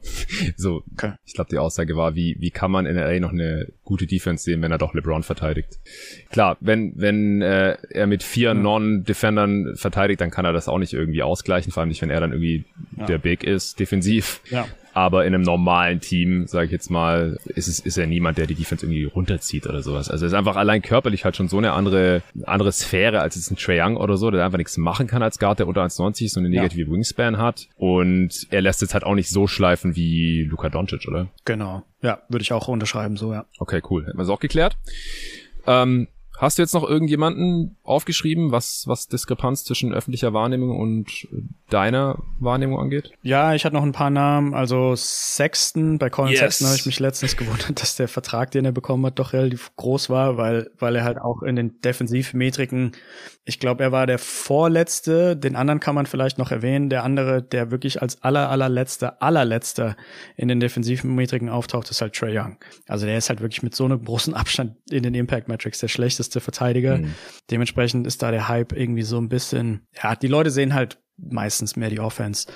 Klar. Aber die Defense ist halt wirklich so schlecht, dass die Offense schon extremst gut sein muss, um das irgendwie auszugleichen. Und bei Sexton wie gesagt, über 2500 Spieler seit 1997 kommt Sexton halt an die zweitletzte Defensivposition. und ähm, so jemand dann so einen oh. Vertrag zu geben, ich meine, bei Utah ist es ja relativ egal. Die werden wahrscheinlich in den nächsten drei, vier Jahren eh nicht groß angreifen in Bezug auf Playoffs. Das ist der Stealth-Tanking-Move von Danny Ainge, meiner Meinung nach. Ja, genau. Das könnte man, glaube ich, wahrscheinlich am ehesten so ansehen. Dann macht das am meisten Sinn. Wobei sie ja im ersten Spiel überraschend gut aussehen, ohne jetzt schon spoilern zu wollen. Nee, nee, alles gut.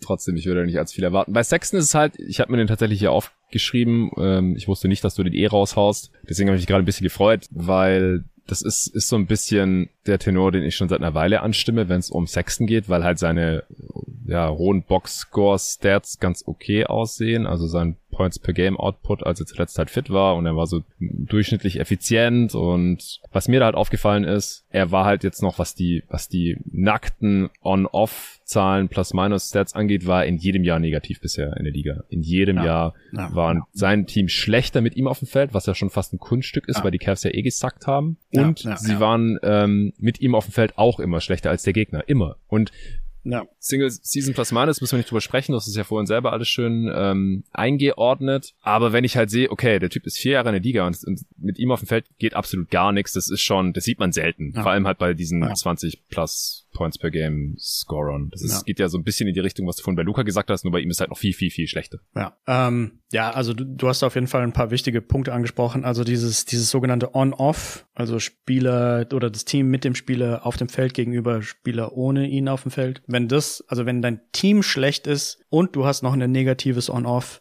also die Kombination aus den beiden, dann ist das tendenziell schon meistens ziemlich Red Flag. Ja. Und wenn das, wenn das über die ersten ein, zwei Jahre in der, in der Liga so passiert, dann kann man da, denke ich, auf jeden Fall ein Auge zudrücken, genau. vor allem bei den 20-Jährigen. Aber wenn es dann halt über vier Jahre passiert, dann ähm, dann muss man wahrscheinlich mal genauer hinschauen. Und ich fand auch, also ich, ich ja, vielleicht ist das halt wirklich so ein Stealth-Tank-Move.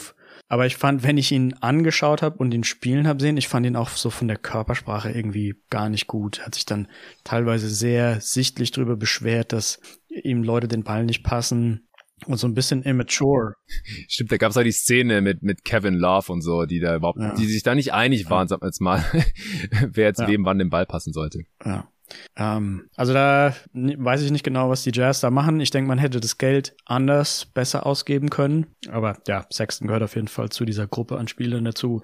Ironischerweise gehört Donovan Mitchell auch dazu, der ja in dem gleichen Trade ähm, okay. mit drin war da fehlt mir so ein bisschen bei vielen von diesen Spielern, die halt eben ziemlich viel scoren, fehlt mir so ein bisschen das Playmaking noch dazu und in manchen Fällen halt tatsächlich die Defense. Also das, das ist, glaube ich, so kann man das relativ einfach umreißen und so, so eine, so eine Gruppe bilden. Also viele von denen, die, die ich oder die Metriken für overrated halte, die die sind zwar vielleicht gute Scorer, also dass halt quasi die Points per Game da so ein bisschen Hype aufkommt, aber wenn eben die Assist-Zahlen nicht auch da sind und in der Defense auch relativ wenig gezeigt wird, dann ähm, ja, dann dann fallen die Leute schon schon in die Gruppe overrated in meiner äh, meiner Meinung nach. Und Mitchell gehört da irgendwie dazu. Also die Metriken haben ihn eigentlich noch nie unter den Top 40 gesehen. Wow. Irgendwie verdient er ja aber das Geld und mh, mm, werden auch ziemlich viele Picks für ihn hergegeben und so. Und ich ja. weiß, ich weiß nicht, ob es dann tatsächlich am Ende auch wert ist.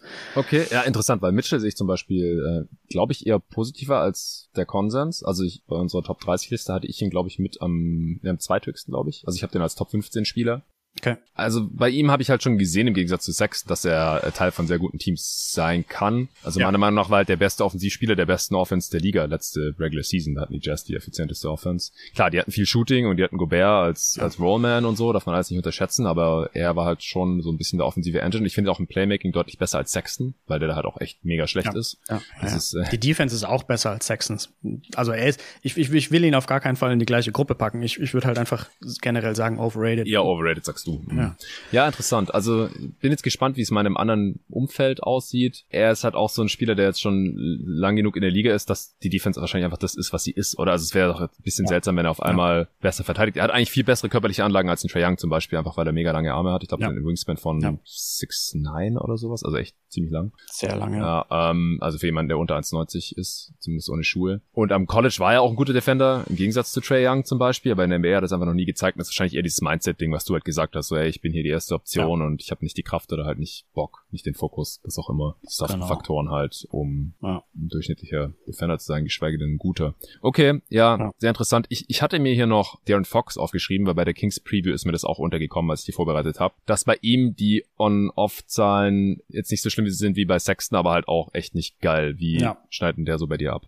Ähm, also die letzte Metrik, die ich angeschaut habe, da ist eine minus drei, was ihn auch tatsächlich irgendwie so in die Gruppe der 30 schlechtesten Verteidiger wahrscheinlich mit reinpacken würde. Hm. Ähm, ja, also ich hatte ja ganz am Anfang vom Podcast angesprochen. Ich glaube, diese vor allem dünnen High-Usage Guards, da sehe ich im Moment eigentlich bei fast allen sehr schwarz. Also das scheint irgendwie so von der, wie gesagt, da kommt halt alles zusammen. Da kommt die Mentalität zusammen, dann kommt irgendwie dazu, dass, dass halt irgendwie die so als Franchise-Star oft gesehen werden.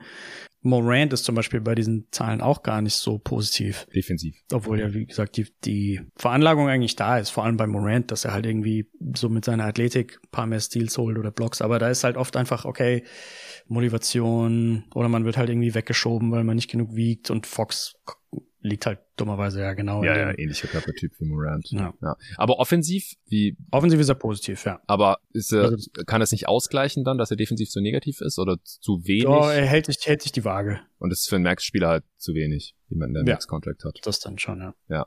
Aber wie gesagt, also das ist auch wieder das, um auf den Anfang des Pots zurückzukommen. Im Moment hält sich die Waage, aber die, die potenziellen Möglichkeiten sind für so jemand wie Fox und vor allem Morant natürlich riesengroß. Ähm, Doncic ja natürlich auch, also da ist, da ist ja so viel Upside ähm, aus vielen verschiedenen Gründen bei Fox und bei Morant halt wegen der extremen Athletik, bei Doncic wegen, wegen der Größe und dem Ballhandling. Also da kann, wenn, wenn jetzt einer von den drei in den nächsten vier Jahren in die Top 10 kommt der Liga, dann, dann würde mich das überhaupt nicht wundern. Ich meine, viele sehen Doncic jetzt schon in den Top 10 ja, locker. Aber sagen. Impact also in den Impact Matrix ist er, wie gesagt, noch weit davon entfernt. Aber wenn er es schafft, würde es mich auch nicht wundern, weil er müsste ja einfach nur so ein bisschen in der Defense vielleicht 20 Prozent mehr geben oder so und dann, dann würde das wahrscheinlich schon fast reichen. Und offensiv, was, du hast ja vorhin auch gesagt, dass du ihn da noch nicht als Top 10 Spieler siehst. Was denkst du, was da so die, was nicht einerseits Low-Hanging Fruit ist oder, oder woran er auch noch arbeiten muss? Oder kann. Ich glaube, ich hatte vorhin gesagt, ich habe ihn in den Top Ten. Ja, aber so knapp. Aber,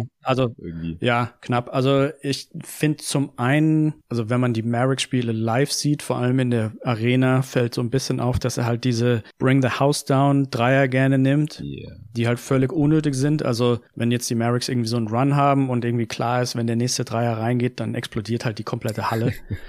Und davon nimmt er dann halt ständig welche und die können halt drei Meter hinter der Linie sein. Die gehen dann halt relativ selten rein, das muss man halt leider schon sagen. Mhm. Und eine Sache, die, die so ein bisschen in Offense und in Defense reinspielt, ist, dass er doch verhältnismäßig viel Live-Ball-Turnovers dann auch doch hat. Wobei das war früher schlimmer.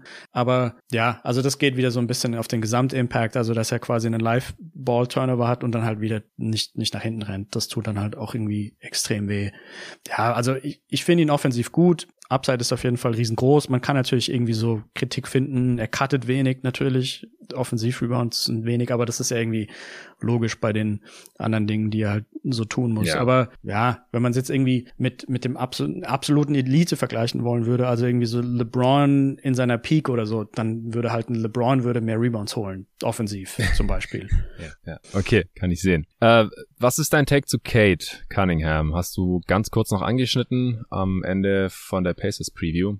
Du hast irgendwie gemeint, du, du bist da noch nicht ja. so positiv gestimmt bei ihm gerade. Ja, also ich weiß, der Pod ist schon lang, aber ich ähm, gehe kurz darauf ein, wie ich den Draft meistens so attackiere Aha. für mich selber. Gerne.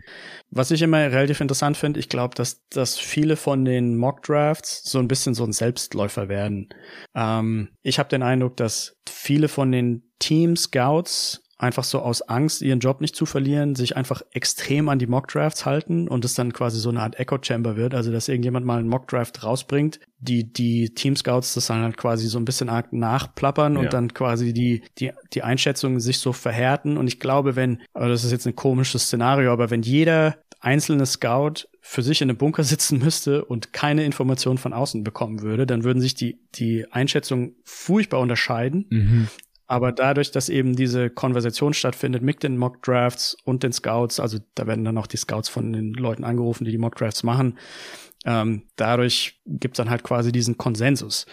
Und meiner Erfahrung nach, also ich, ich weiche relativ weit immer ab von diesem Konsensus, vor allem beim Draft. Das in manchen Drafts ist es besser gewesen, da abzuweichen natürlich, in manchen Drafts weniger. Draft ist natürlich auch unendlich schwierig, also von 19-, 20-Jährigen vorherzusagen, wie gut die dann mal in der NBA werden sollen.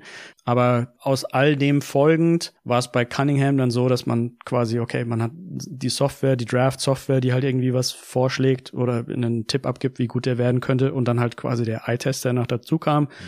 Aber das, dadurch, dass ich nicht so furchtbar viel auf diesen Mock-Draft gegeben habe oder auf die Mock Drafts. Der Eye-Test mir nicht furchtbar gut gefallen hat, da kann ich kurz drauf eingehen. Also ich fand, also was die Zahlen gesagt haben, war, dass einfach die Turnovers viel zu hoch sind. Ich glaube, der hatte fünf Turnovers pro 40 Minuten im College oder 4,8 oder so. Also das war auf jeden Fall extrem hoch und das sah auch in den Spielen, die ich gesehen habe, nicht gut aus.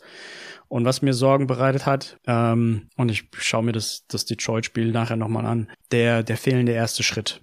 Es gibt in meinen Augen nicht besonders viele Point Guards in der NBA und ich würde ihn jetzt als Point Guard klassifizieren. Ja, für oder Primary Ballhändler, Playmaker. Primary Ballhändler. Also, und eigentlich ist es so, dass viele von denen einen Elite-Erste Schritt haben. Und die wenigen, die es nicht haben, das sind halt jetzt vielleicht Chris Paul, der ist halt alt und super erfahren. Doncic hat auch nicht den aller, allerbesten ersten Schritt, mhm. setzt sich halt irgendwie so mit Körper, ähm, mit seinem Körper durch oder man sagt ja, you can't speed him up. Also er hat da so eine bestimmte Spielweise, dass er es auch ohne diesen Elite-Athletik dann doch ganz gut hinbekommt. Aber ich finde, eigentlich wäre es mir schon lieber, wenn mein Primary Ballhändler das mitbringen würde. Und ich will nicht unbedingt darauf wetten müssen, dass der Spieler dann doch irgendwie zu einem Luka Doncic wird offensiv oder einem Chris Paul. Ähm, ja. Und das hat mir einfach zu viele Sorgen bereitet. Und ähm, in dem Draft fand ich dann andere Spieler interessanter. Wo hattest du ihn? Sorry? Auf welchem Platz hattest du ihn in deinem, in deinem Ranking? So ganz genau weiß ich nicht, aber ich glaube irgendwie so auf fünf oder so. Okay. Ich war eigentlich mehr großer Fan von Scotty Barnes und äh, Wagner, wären so meine. Hattest du beide über Kate? Ja, ich hatte beide über Kate. Oh, okay. Spicy. Barnes war so mein mein persönlicher Number One Pick. Ich habe irgendwie gedacht, Echt? jemand, der so so ja, ja sieht im Nachhinein gar nicht so schlecht aus, finde ich. Nö, ja, Rookie of the Year immer ja. schon mal eingesackt. Und ähm, Wagner war ich auch ein riesiger Fan von. Also ich habe auch irgendwie so ein bisschen die, Mavericks versucht äh, zu, zu animieren, da vielleicht hoch zu traden oder überhaupt für zu traden. Mhm. War aber nicht wirklich machbar. Aber wurde es versucht? Ich habe es ich hab's tatsächlich versucht, aber es war also super wenig Spielraum da natürlich, mhm. ne? In dem Jahr. Franz fand ich super im College. Ich habe mir, also er sah ja jetzt auch in dem ersten Orlando-Spiel auch gut aus. Ich denke auf jeden Fall, dass er, dadurch, dass er halt auch viel mehr Two-Way-Player ist, denke ich, dass bei ihm tatsächlich das möglich sein wird, dass er die Top 30 in der Liga in Impact crackt. Und so ähnlich habe ich es mir auch vor dem Draft schon vorgestellt.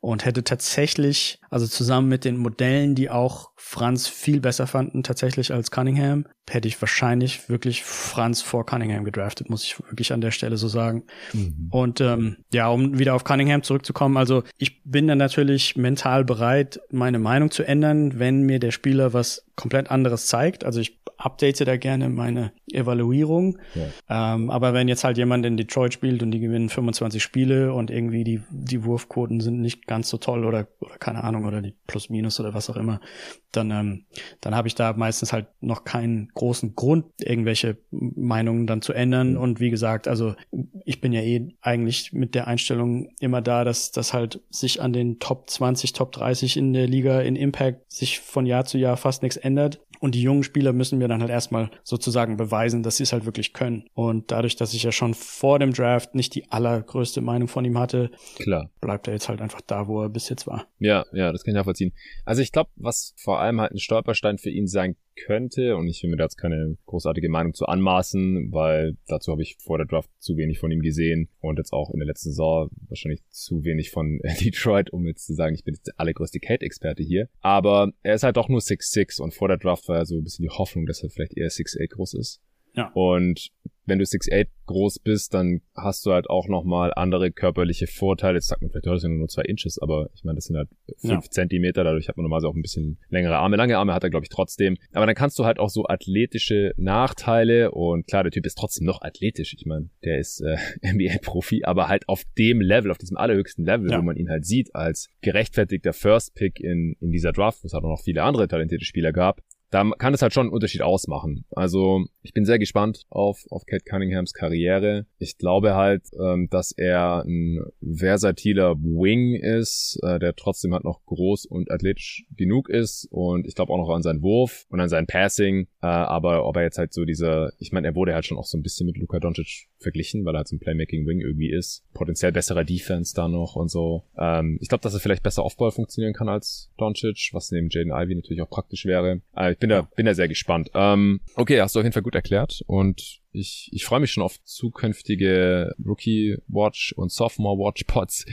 mit dir. Ähm, vielleicht dann auch zu dritt mit dem Kollegen äh, Torben oder mal mit, mit dem David, mit dem ich die Formate bisher mal gemacht habe, da hast du auf jeden Fall schon mal äh, großes Interesse angemeldet, weil du halt auch die letzten paar Drafts immer die jungen Spieler so intensiv verfolgt hast und da ja ganz offensichtlich auch deine eigenen äh, Standpunkte hast und die dann gerne auch vertrittst. Ja, gerne. So, äh, der Pod ist jetzt schon relativ lang. Äh, ich würde sagen, wir machen noch so zwei, drei Sachen, aber können wir dann auch ein bisschen kürzer halten. Ich weiß nicht, wie viel Zeit du noch hast. Ja. Ähm, Gerade hier Kollege David nochmal, der hat geschrieben, als Early Jokic Believer, in Klammern meine mich zu erinnern, es gab bereits in seinem Rookie-Jahr einen Artikel auf ESPN von dir bezüglich seiner Rookie of the Year Kandidatur gegenüber der von Towns, Klammer zu. Wie stehst du derzeit zu seiner Defense und wie wirkt sich diese deiner Meinung nach auf deren Titelchancen aus, also auf den Contender-Status der Denver Nuggets? Ist auch ein Thema, das mich äh, brennend interessiert. Also ich muss zugeben, ich habe nicht extrem viel Denver geschaut in den letzten Jahren, aber die Spiele gegen die Mavs halt. Ne?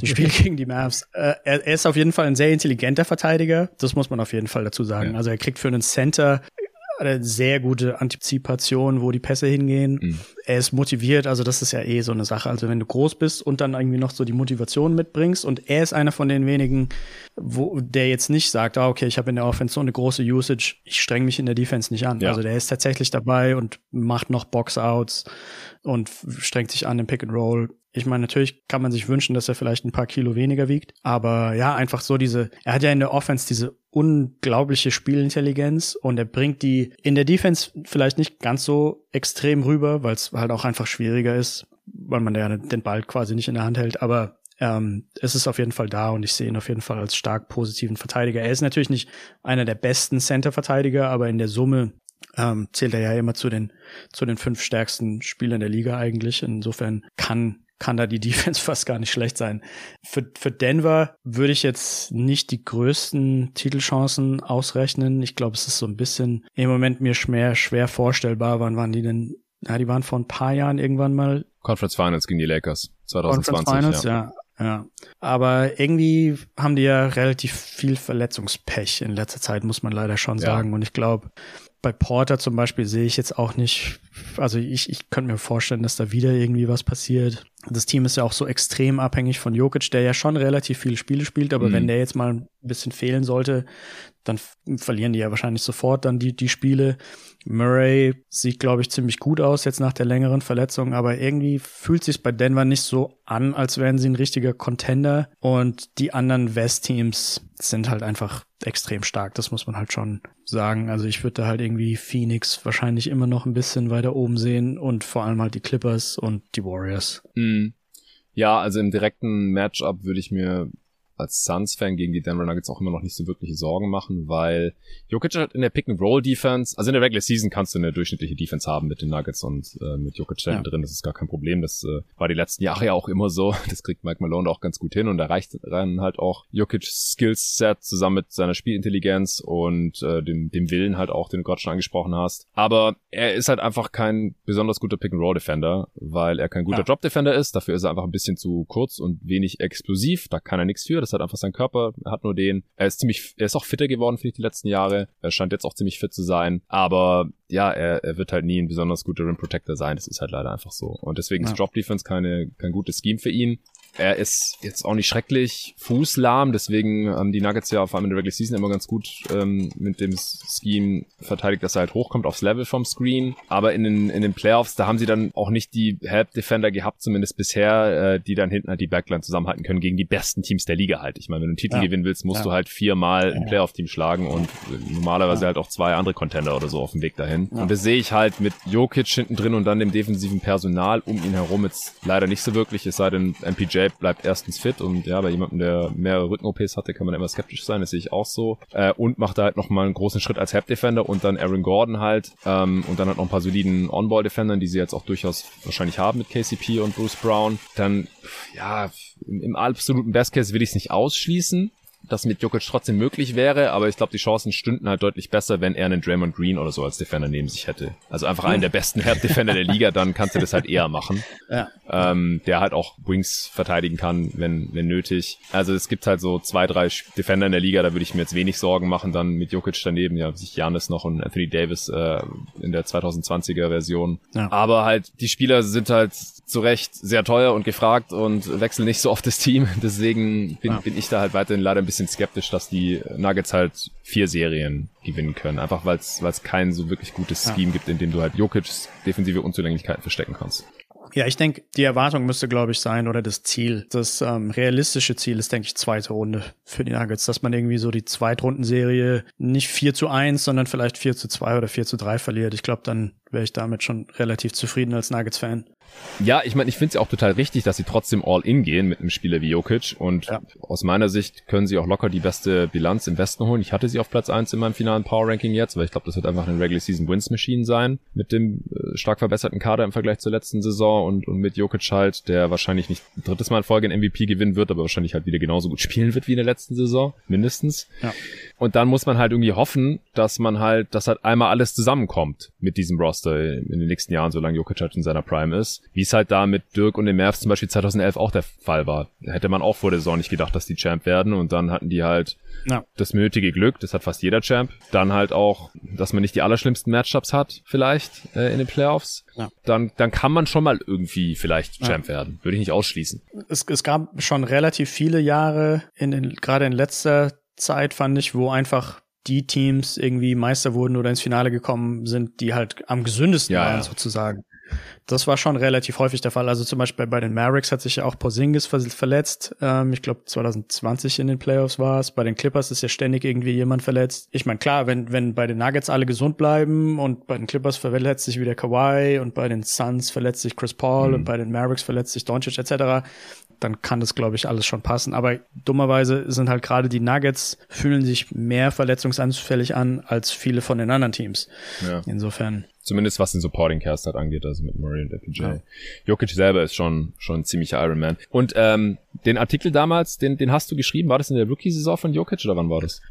Ähm, ich würde jetzt mal behaupten wollen, dass es ein Jahr nach der Rookie-Saison war, mhm. aber dass wir ihn wirklich extrem gehypt haben. Also, dass er wirklich nicht auf aller Leute Radar war. War ja Second Round Pick, also das hat schon ein bisschen gedauert ja. zumindest, bis, bis ja, der ja. den Hype bekommen hat. Und ich glaube, die Metriken haben ihn irgendwie so in den Top 10 der Liga gesehen. Und wow. ähm, ja, mit dem Namen und Second Round Pick, das war dann schon, glaube ich, so ein bisschen ein relativ Hot Take, was dann aber sich extrem schnell als extrem richtig erwiesen hat dann damals. Ja, auf jeden Fall. Also Props dafür. Der Kollege Torben hat geschrieben, äh, Desmond Bain und Josh Green waren ja meine zwei Wunschpicks an 18 damals in der Draft für die Mavs. Aber da hatte ich den Maxi-Slide auch nicht antizipiert. Also den hat er noch höher. War er bei den Mavs kein Thema. Von uns hat ihn ja jeder Top 5 oder 6. Also er meinte jetzt halt von den Draft Guys hier im jeden Tag NBA-Universum. Und war somit der klare Stil hinsichtlich der Value Picks für die Sixers, die ja dann noch äh, sogar nach den Mavs Maxi draften konnten. Wie war das so bei euch damals? Also zunächst mal große Props an jeden Tag NBA, weil ich glaube in den ich glaube, in den Mock Drafts war Maxi jetzt nicht so weit hinten, wie er am Ende gepickt wurde, aber ich glaube, er ja. war auch in den Teens, ähm, so Mid-Teens. Auf jeden Fall nicht Top 5 oder 6, ja. Er war auf gar keinen Fall Top 5. Also da habe ich, da kann ich mich nicht dran erinnern, ihn da gesehen zu haben. Insofern, dass man ihn da entdeckt hat, ist auf jeden Fall extrem positiv. Ähm, wir haben ihn angeschaut. Also der Kontext war so ein bisschen, dass wir damals mit den Mavericks ziemlich fieberhaft und vielleicht im Nachhinein so ein bisschen krampfhaft nach 3D-Spielern geschaut haben. Zum Beispiel in der Playoff-Serie das Jahr danach haben wir tatsächlich Michael Kidd Gilchrist bei uns sogar starten lassen, weil wir halt quasi gegen die Clippers unbedingt jemand gebraucht haben, der halt diese, diese starken Flügel verteidigen kann, so wie Paul George und Kawhi. Und irgendwie war auch LeBron irgendwie gefühlt jedes Jahr in den Finals oder wenn es nicht LeBron war, dann war es Kawhi oder Draymond. Also wir, wir haben quasi so ein bisschen den nächsten Spieler gesucht, der zumindest diese Art von Spielertyp verteidigen kann. Und Maxi und Bane waren irgendwie in dem Stil so ein Hauch zu klein. Also bei Bane, um noch ganz kurz auf ihn einzugehen, da war so ein bisschen auch die Angst, dass halt einfach die Dreipunktquote sich nicht so gut überträgt. Die hat sich ja jetzt, es hat sich, also hat sich ja übertragen. Also insofern war es quasi damals im Nachhinein ein Fehler, aber man sagt ja auch Hindsight ist 2020, also ja. Im Nachhinein ist man immer schlauer. Ja. So ein bisschen war halt die Angst, dass der kleine Wingspan von Desmond Bain ähm, irgendwie stark zu Problemen bereitet. Mhm. Und es war halt irgendwie auch damals uns schon bewusst, dass halt Luca wahrscheinlich nie ein besonders positiver Verteidiger sein wird. Das heißt, man hat, man, man hat irgendwie gewusst, dass man den Rest vom Kader mit positiven Verteidigern auffüllen muss. Und das ist ja auch im großen Stil eigentlich dann, also im großen Ganzen so auch passiert. Also Bullock, Dorian Finney-Smith, Kleber, das sind ja alles Plus-Verteidiger. Und irgendwie war die Meinung, dass man sich auf gar keinen Fall noch einen zweiten negativen Verteidiger leisten kann und tendenziell halt auch eher ähm, positive Verteidiger sich sucht. Mhm. Ähm, und da war dann, wie gesagt, dann halt mit Bane mit der Wingspan. Der hat ja eine negative Wingspan, also eine ja. kleinere Wingspan als Körpergröße. Das war dann irgendwie ein großes Fragezeichen. Und bei Maxi ähm, ging es so ein bisschen in die Richtung, auch wieder so ein bisschen leicht undersized oder relativ wenige Kilos, relativ geringes Körpergewicht. Was mich persönlich, also er wurde auf jeden Fall diskutiert bei den Mavericks. Ähm, ich hatte da auch einen Kollegen, der war größerer Fan von Maxi als ich. Der lag jetzt im Nachhinein bei der Entscheidung wahrscheinlich auch tatsächlich besser als ich. Was halt so ein Hauch wieder für mich ein Abturner war, war halt die, die Dreierquote hat nicht so richtig gestimmt bei Maxi. Ich glaube, der hat 29 Prozent im College naja, geworfen, geworfen. Das war auf jeden Fall so ein bisschen besorgniserregend. Und was ich gesehen habe, als ich Kentucky gescoutet habe, ist, dass also mir haben zwei Sachen noch zusätzlich missfallen. Zum einen fand ich die Drives, die er oft versucht hat, sind irgendwie so sehr oft im Nirgendwo gelandet. Also so ein, so ein Drive-Versuch und dann in zwei, drei Leute rein und dann irgendwie einen ganz ekligen Fadeaway geworfen oder irgendwie nochmal raus müssen und nochmal einen Drive versucht und wieder in zwei, drei Leute rein und es kam irgendwie nichts dabei rum. Und das war alles relativ hässlich mit anzusehen dafür, dass Kentucky so ein ziemlich stark gehyptes Team war mit ja auch drei Leuten, die mhm. dann am Ende gedraftet wurden. Und das war der nächste Punkt, dass Kentucky eigentlich nicht wirklich stark war in der Saison. Ich glaube, die waren das 30. beste Team in der College-Saison. Und ich hätte irgendwie von so einem Team halt einfach mehr erwartet, selbst wenn Maxi halt relativ jung ist, ähm, dass sie halt einfach im College dann mehr reißen und habe mir dann quasi ja so so Impact Sorgen tatsächlich gemacht, dass eben so die kleinen Dinge bei dem Team nicht stimmen und ja, also beim, beim Zuschauen waren einfach wirklich viele Dinge nicht besonders schön. Das war so ein bisschen so eine Zusammensetzung aus vielen potenziellen guten Einzelteilen, aber die einfach als Team nicht wirklich gut zusammengepasst haben. Und da war so ein bisschen die Sorge, dass sich das vielleicht auf die NBA überträgt. Mhm. Diesen Kentucky-Effekt hat mein Kollege tatsächlich auch damals angesprochen, dass ja manche Leute, manche Spieler, die von Kentucky kommen, dann in der NBA das outperformen, was sie die im meisten College muss man mittlerweile fast sagen. die Liste ist mittlerweile echt lang. Ja. Jamal Murray, äh, Devin Booker sind auch mal so prominente Beispiele. Das ist ja. schon krass mittlerweile. Ja. Aber den, das Beispiel, was er zum Beispiel damals genannt hat, was mich dann völlig nicht überzeugt hat, war Malik Monk, ja, der auch in den Defensivmetriken eigentlich immer ganz unten landet. Und da dachte ich, das ist doch überhaupt kein Positivbeispiel. Also da, das hat mich irgendwie damals dann kaum überzeugt. Booker war damals zu dem Zeitpunkt auch noch nicht so gut angesehen wie jetzt. Hm. Auch tendenziell am Anfang seiner Karriere immer ähm, in den Defensivmetriken vor allem sehr, sehr negativ. Hm. Ja, und irgendwie das Gesamtbild Green hat einfach so mehr in diese 3D-Rolle reingepasst, solange er halt seine Dreier trifft. Das ist halt ein großes Wenn. Ähm, aber ja, und im Moment sieht es natürlich aus wie ein, wie ein Fehler, aber ähm, wie gesagt, Draften ist auf jeden Fall schwierig und hart und ähm, ja, kann man im Nachhinein dann halt sehen, was man falsch gemacht hat. Ich würde auf jeden Fall sagen, dass ich so ein bisschen aus dem Draft oder relativ viel sogar aus dem Draft gelernt habe und ja, werde die nächsten Jahre mich auch mit beschäftigen und versuchen, mehr aus den Drafts zu lernen. Ja, ja, das, das war jetzt eine ausführliche Erklärung. Also, aber um zusammenfassend zu sagen, Maxi war nicht wirklich eine Option in, in Dallas er, er war bei uns nicht wirklich im Gespräch. Ja. Nee. Also wir hatten diesen, diesen Halliburton-Plan, über ja. den ich letztes Mal ja geredet habe, dass man so ein Paket schnürt aus mehreren Picks und Seth Curry, um sich dann den Halliburton zu ertraden. Und unser Backup-Plan war tatsächlich dann relativ gefestigt Josh Green, hm. von dem uns einfach die Defense im College viel besser gefallen hat als von vielen anderen Spielern. Und das war dann halt entscheidend als Fit neben Luca. Ja, ja verstehe. Genau. genau. Also Halliburton damals an 12 gedraftet, für Leute, die es gerade nicht mehr auf dem Schirm haben. Josh Green an 18, äh, an 19 ging dann Sadiq Bay weg, an 20 Precious Chua und an 21 dann Tyrese Maxey zu den äh, Philadelphia 76ers. Okay, ich würde sagen, wir machen noch zwei Fragen relativ schnell. Einmal hat der Kai noch gefragt im Discord, hattest du Einfluss auf die statistischen Incentives in Maxi Klebers Vertrag? Wir haben uns das vorhin nochmal genauer angeschaut und es ergibt irgendwie keinen Sinn. nee, es gibt sehr wenig Sinn. Ja, kannst du vielleicht um, mal kurz ähm, erklären? Ja, also und, und, ja. ja. Also ich, ich hatte ich, ich kann mir da ein bisschen auf die Schulter klopfen, dass ich nichts damit zu tun hatte. ähm, komischerweise stehen nämlich bei ihm in den Vertragsincentives drin, dass er und jetzt wird's jetzt wird's komisch und kompliziert. Normalerweise würde man ja vielleicht reinschreiben, dass wenn ein Spieler so und so viel Rebounds pro Minute holt oder über sagen wir mal 10 Rebounds pro 36 Minuten liegt oder so, dass er dafür dann ähm, irgendwelche Boni bekommt. Mhm. Und bei Maxi wurde das interessanterweise genau umgedreht. Also da, da heißt es, dass er möglichst unter einer gewissen Rebound pro Minutenzahl liegen muss und dann bekommt er mehr Geld. Also ich weiß nicht genau, wer bei den Mavericks sich das ausgedacht hat, ob sie einfach nur den Zähler und den Nenner hier vertauscht haben, weil da steht, normalerweise müsste stehen Rebounds durch Minuten und es steht tatsächlich da Minuten pro Rebound. Vielleicht soll er auch nur für Luca ausboxen. Vielleicht hat sich das Luca ausgedacht. Ja, das ist, das haben dann manche Leute im Internet auch so dazu geschrieben, ah, okay. aber irgendwie trotzdem, dann, dann, ich meine, ausboxen kann er ja so oder so für Luca. Ja, ja, also wenig Rebounds holen zu müssen, ja. ist echt irgendwie Schwachsinn. Ja. Das macht gar keinen Sinn. Ja, komisch, ja, komisch. Die anderen Sachen machen auch furchtbar viel Sinn. Also die anderen Sachen, da steht dann dabei, in dem nächsten Vertrag, den er dann unterschrieben hat, mehr als 80 Prozent Freiwurfquote mhm. und mehr als 40 Prozent Dreierquote. Das klingt ja alles normal und gut, aber dieses Minuten pro Rebounds, keine Ahnung, wer sich da was dabei gedacht hat. Ähm, dass man das überhaupt so reinschreiben darf, fand ich dann auch wieder lustig, dass die Liga, die, die Liga muss ja über all die Verträge nochmal drüber lesen und auch vor allem die ähm, Spielergewerkschaften, dass sie sowas haben gelten lassen. Mhm. Na gut. Sehr seltsam. Aber ja. gerade die Quoten, also klar, Freiwurfquote, da gibt's keine Nachteile, wenn jemand eine hohe Freiwurfquote hat. Aber bei der Dreierquote, da hatten wir ja auch schon so äh, Spezialisten wie More Harkless bei den Blazers war das, glaube ich. Der hat dann irgendwann aufgehört, Dreier zu nehmen, die letzten 10, 15 ah. Spiele der Saison, weil er über 40 Prozent ja. sein musste. Und er hatte die 40 Prozent ja. geknackt und hatte halt Angst, dass er, wenn er jetzt ein paar Mal daneben schießt, mhm. wieder drunter landet. Und da ging's halt irgendwie um, keine Ahnung, 300.000 Dollar oder sowas.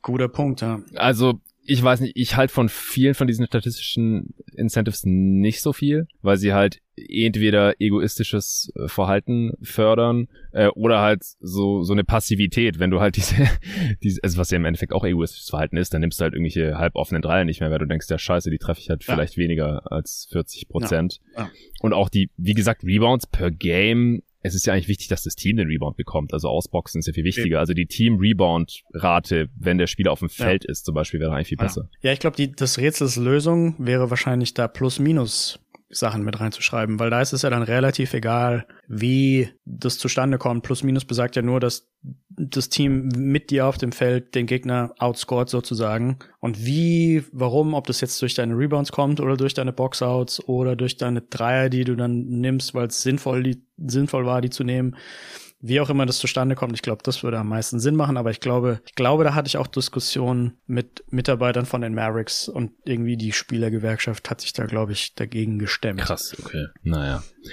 Dann die letzte Frage, das ist eine relativ lange Frage oder viele Punkte. Du kannst dir da jetzt gerne noch rauspicken, worüber du was sagen möchtest. Äh, die Frage kam vom Supporter Henny im Discord und er schrieb folgendes. Ich habe heute auch den Pod mit Jerry gehört und fand ihn super interessant. Dieses Feedback, wie gesagt, gab es äh, sehr, sehr oft. Danke. Besonders, weil ich beruflich auch mit Machine Learning zu tun habe und bisher nicht wusste, dass es tatsächlich entsprechende Metriken für Basketball gibt. Mich hätte auch der technische Teil noch wirklich interessiert, aber das wäre wohl selbst für jeden Tag NBA zu nerdig. Vor allem mit welchen Algorithmen er gearbeitet und inwiefern er neuronale Netze ausprobiert hat, würde ich gern wissen. Den Punkt mit den Rebounds nach Freiwürfen zeigt meiner Meinung nach aber auch einen Nachteil solcher Methoden. Der Algorithmus hat hier einfach Korrelation mit Kausalität vertauscht, in Klammern das vollkommen normal ist. Offensichtlich trägt ein solcher Rebound nicht zu einer Niederlage bei, aber es gibt scheinbar einen Zusammenhang zwischen Spielern, die viele Rebounds nach Freiwürfen holen und Spielern, die zu vielen Niederlagen beitragen. Ich bin mir auch zu 100% sicher, dass Jerry das weiß und er hat das ja auch in seiner Erklärung so ein bisschen angedeutet. Was mir noch gefehlt hat, in Klammern vielleicht habe ich es auch überhört, war, wie er selbst seine Metrik einordnet, also wann und wie sie zu gebrauchen ist und was man daraus ableiten kann. Kann sein, dass wir letzteres gar nicht mehr so explizit besprochen haben, weil wir uns auch ein paar Mal so ein bisschen auf diesen Go to Guys Wired Podcast von vor tausend Jahren bezogen haben. Hm. ähm, vielleicht kannst du das nochmal ganz kurz raushauen, so wann du Real Plus Minus selbst für sinnvoll hältst, beziehungsweise wann halt auch nicht, also es vielleicht so ein bisschen eingrenzen kannst und dann kannst du dir gerne noch für den anderen Sachen, die der Henny hier angeschnitten hat, noch was raussuchen, wenn du dazu noch was sagen möchtest. Ja. Also ich glaube, am wichtigsten sind diese ganzen Plus-Minus-Metriken eben für Defense, weil weil es doch relativ schwierig ist, ohne diese Plus-Minus-Metriken und die muss man dann eben über mehrere Jahre betrachten und vielleicht irgendwelche Alterungseffekte mit reinberechnen und äh, irgendwelche Situationseffekte, vielleicht irgendwie nur Garbage Time oder wie auch immer. Aber wenn man das macht, dann können die eigentlich relativ aus, viel Aufschluss geben über defensiven Impact von Leuten, wo man es, wenn man jetzt nur, sag ich mal, die, die Spielzusammenfassungen anschaut oder nur ja, die Highlights anschaut oder nur die Boxscore-Statistiken anschaut, dann verpasst man da, glaube ich, relativ viel. In, im, in der Offense ist es ja, wie gesagt, vorhin schon angeschnitten, meistens deckt sich da der Konsensus auch mit den Metriken und generell weiß man irgendwie so im Großen und Ganzen, wer die besseren Offensivspieler sind. Hm. Aber in der Defense ist es eben sehr schwer, weil halt viele Sachen auch irreführend sind. Also gerade jetzt, wie gesagt, diese Rebounds, ähm, Steals können irreführend sein, mhm. Blocks konnten irreführend sein. Also zum Beispiel McGee hatte gestern wieder so ein eine Sache, eine Situation, wo er sofort hochgesprungen ist bei einem DeAndre Ayton Headfake ja, und stimmt. Ayton dann einfach so einen Sidestep machen konnte und den Ball reinlegen konnte. Ähm, also dass man, dass man eben manchmal ja eben gambelt auf diese diese individuellen Statistiken, die dann am Ende gar nicht so viel ähm, zum Team, zu der Team Defense beitragen oder sich Klar. sogar vielleicht eventuell negativ draus, drauf auswirken. Ähm, und das sieht man halt in diesen Plus-Minus-Statistiken besonders gut. Ähm, und man muss die meiner Meinung nach dann immer noch natürlich mit dem Eye-Test äh, kombinieren. Aber wirklich ich glaube, es tut gut, aus den Metriken dann auch ein bisschen was lernen zu wollen. Also auch das, was ich vorhin angerissen ja. habe, so ein bisschen durch die Linse der Metrik das betrachten, jetzt nicht unbedingt sich versteifen zu müssen und zu sagen, ah, okay, der Spieler ist gut bewertet in der Metrik und jetzt muss ich alles, was der defensiv macht, als positiv ansehen, aber dass man vielleicht so ein bisschen versucht zu schauen, verpasse, äh, ist da vielleicht irgendwie eine Information, die ich noch nicht gesehen habe, die, die mir zeigen könnte, dass er aus irgendeinem Grund ein guter Verteidiger ist.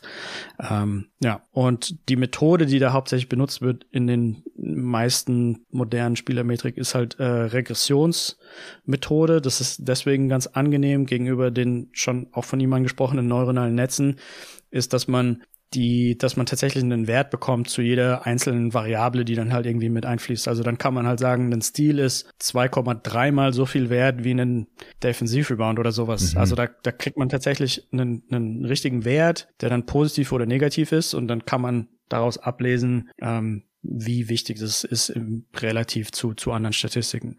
Während bei neuronalen Netzen ähm, ist es halt oft so eine Blackbox. Also da kommt dann am Ende vielleicht eine Metrik raus, aber warum jetzt Spieler X auf Platz eins landet, erzählt einem die Software dann überhaupt nicht. Sie sagt einfach nur, ah, wir nehmen, wir haben das jetzt so berechnet, der ist auf Platz eins. aber bei der Regression kann man das halt wirklich einfach nachvollziehen. Okay, da ist halt der Rebound so viel wert, das Stil so viel, es ist so viel. Ähm, und dann gibt's dann bei den Regressionen dann auch noch kompliziertere Methoden, dass man nicht die normale Regression benutzt, sondern eine sogenannte Rich-Regression, die so ein bisschen mit dem Rauschen besser zurechtkommt mhm. ähm, als die normale Regression. Da bin ich so ein bisschen Experte drin.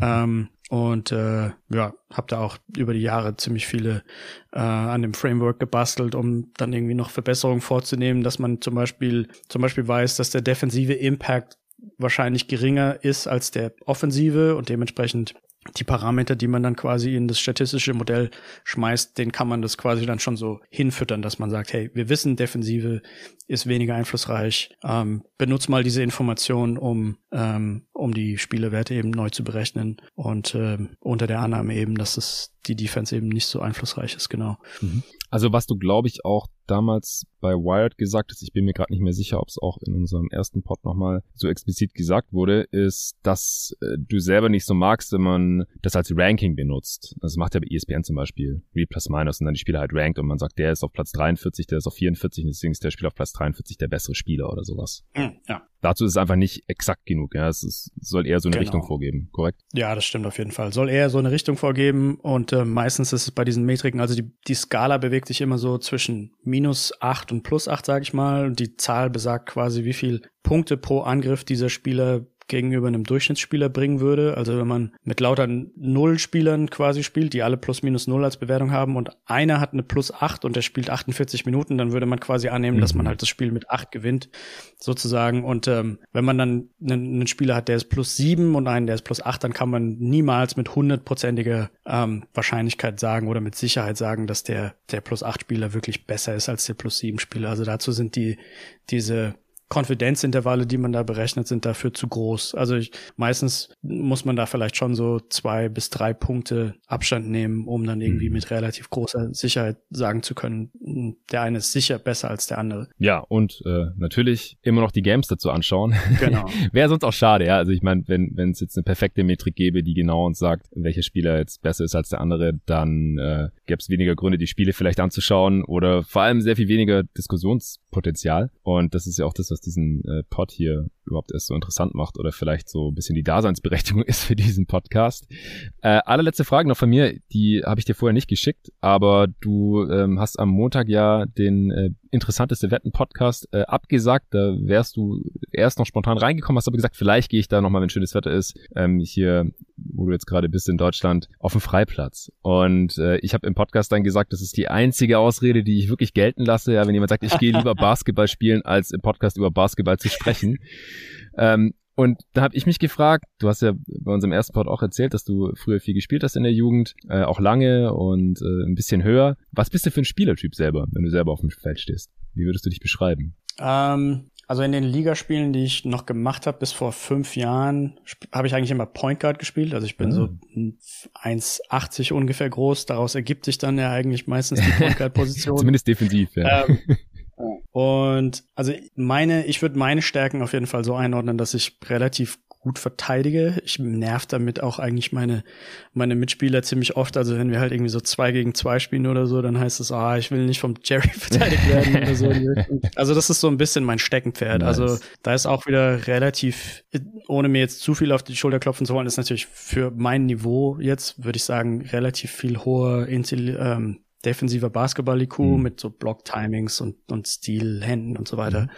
Ähm, und einfach so ein bisschen körperliche Defense, die ich aus den USA so mitgebracht habe, die in Deutschland so vor allem auf dem Freiplatz tendenziell eher äh, selten gesehen wird. Ja. Und im Angriff war ich früher, bis ich 15 war, extrem athletisch und hatte diesen, diesen extremen ersten Schritt und bin dann extrem an fast allen Leuten vorbeigekommen, mhm. gefühlt. Ähm, das hat sich jetzt im Alter stark gewandelt. Also da kam dann auch noch ein Achillessehnenriss dazu. Ei, ei, ei. Insofern ist der erste Schritt dann nicht mehr so toll.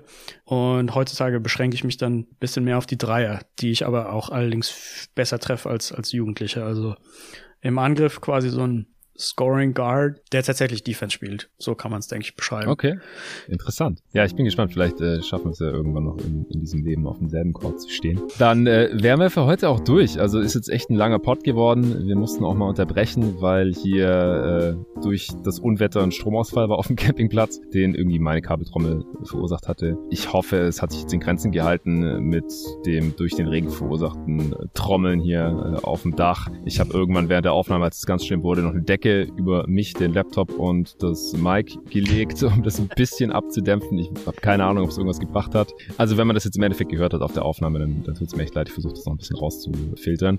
Vielen Dank dir, Jerry, hier für deine Zeit und äh, deine Offenheit und die ganzen vielen interessanten Geschichten und deine Einschätzung war echt ultra interessant. Wir besprechen jetzt gleich noch, was wir als nächstes machen, dann nächste Woche und auch die nächsten Wochen, denn die NBA-Saison läuft jetzt und dann gibt es immer genug Gesprächsstoff. Ansonsten danke an äh, die NBA fürs äh, Sponsoren dieser Folge. Mit dem League Pass gerne auschecken mit meinem Link on.nba.com slash leaguepass 186. Und für die Supporter geht's hier morgen weiter mit den ersten Beobachtungen, wenn alle Teams ihr erstes Spiel hatten, zusammen mit dem Luca. Und die nächste öffentliche Folge gibt's Anfang nächster Woche. Da ist eine Folge geplant mit dem Lorenzo Di Cresti und dem Julius Schubert, die ihr hier auch schon kennt als äh, häufige Gäste von jeden Tag NBA. Julius natürlich auch von seinem YouTube-Kanal Just a Kid from Germany. Und die beiden haben jetzt einen eigenen Podcast gelauncht. Heute am Donnerstag gibt's die erste Folge zu hören. Und ähm, da geht's um die Contender,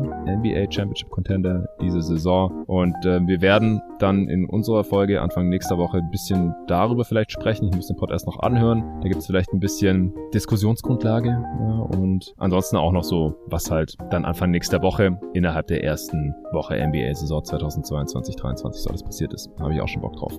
Also, vielen Dank nochmal und bis dahin.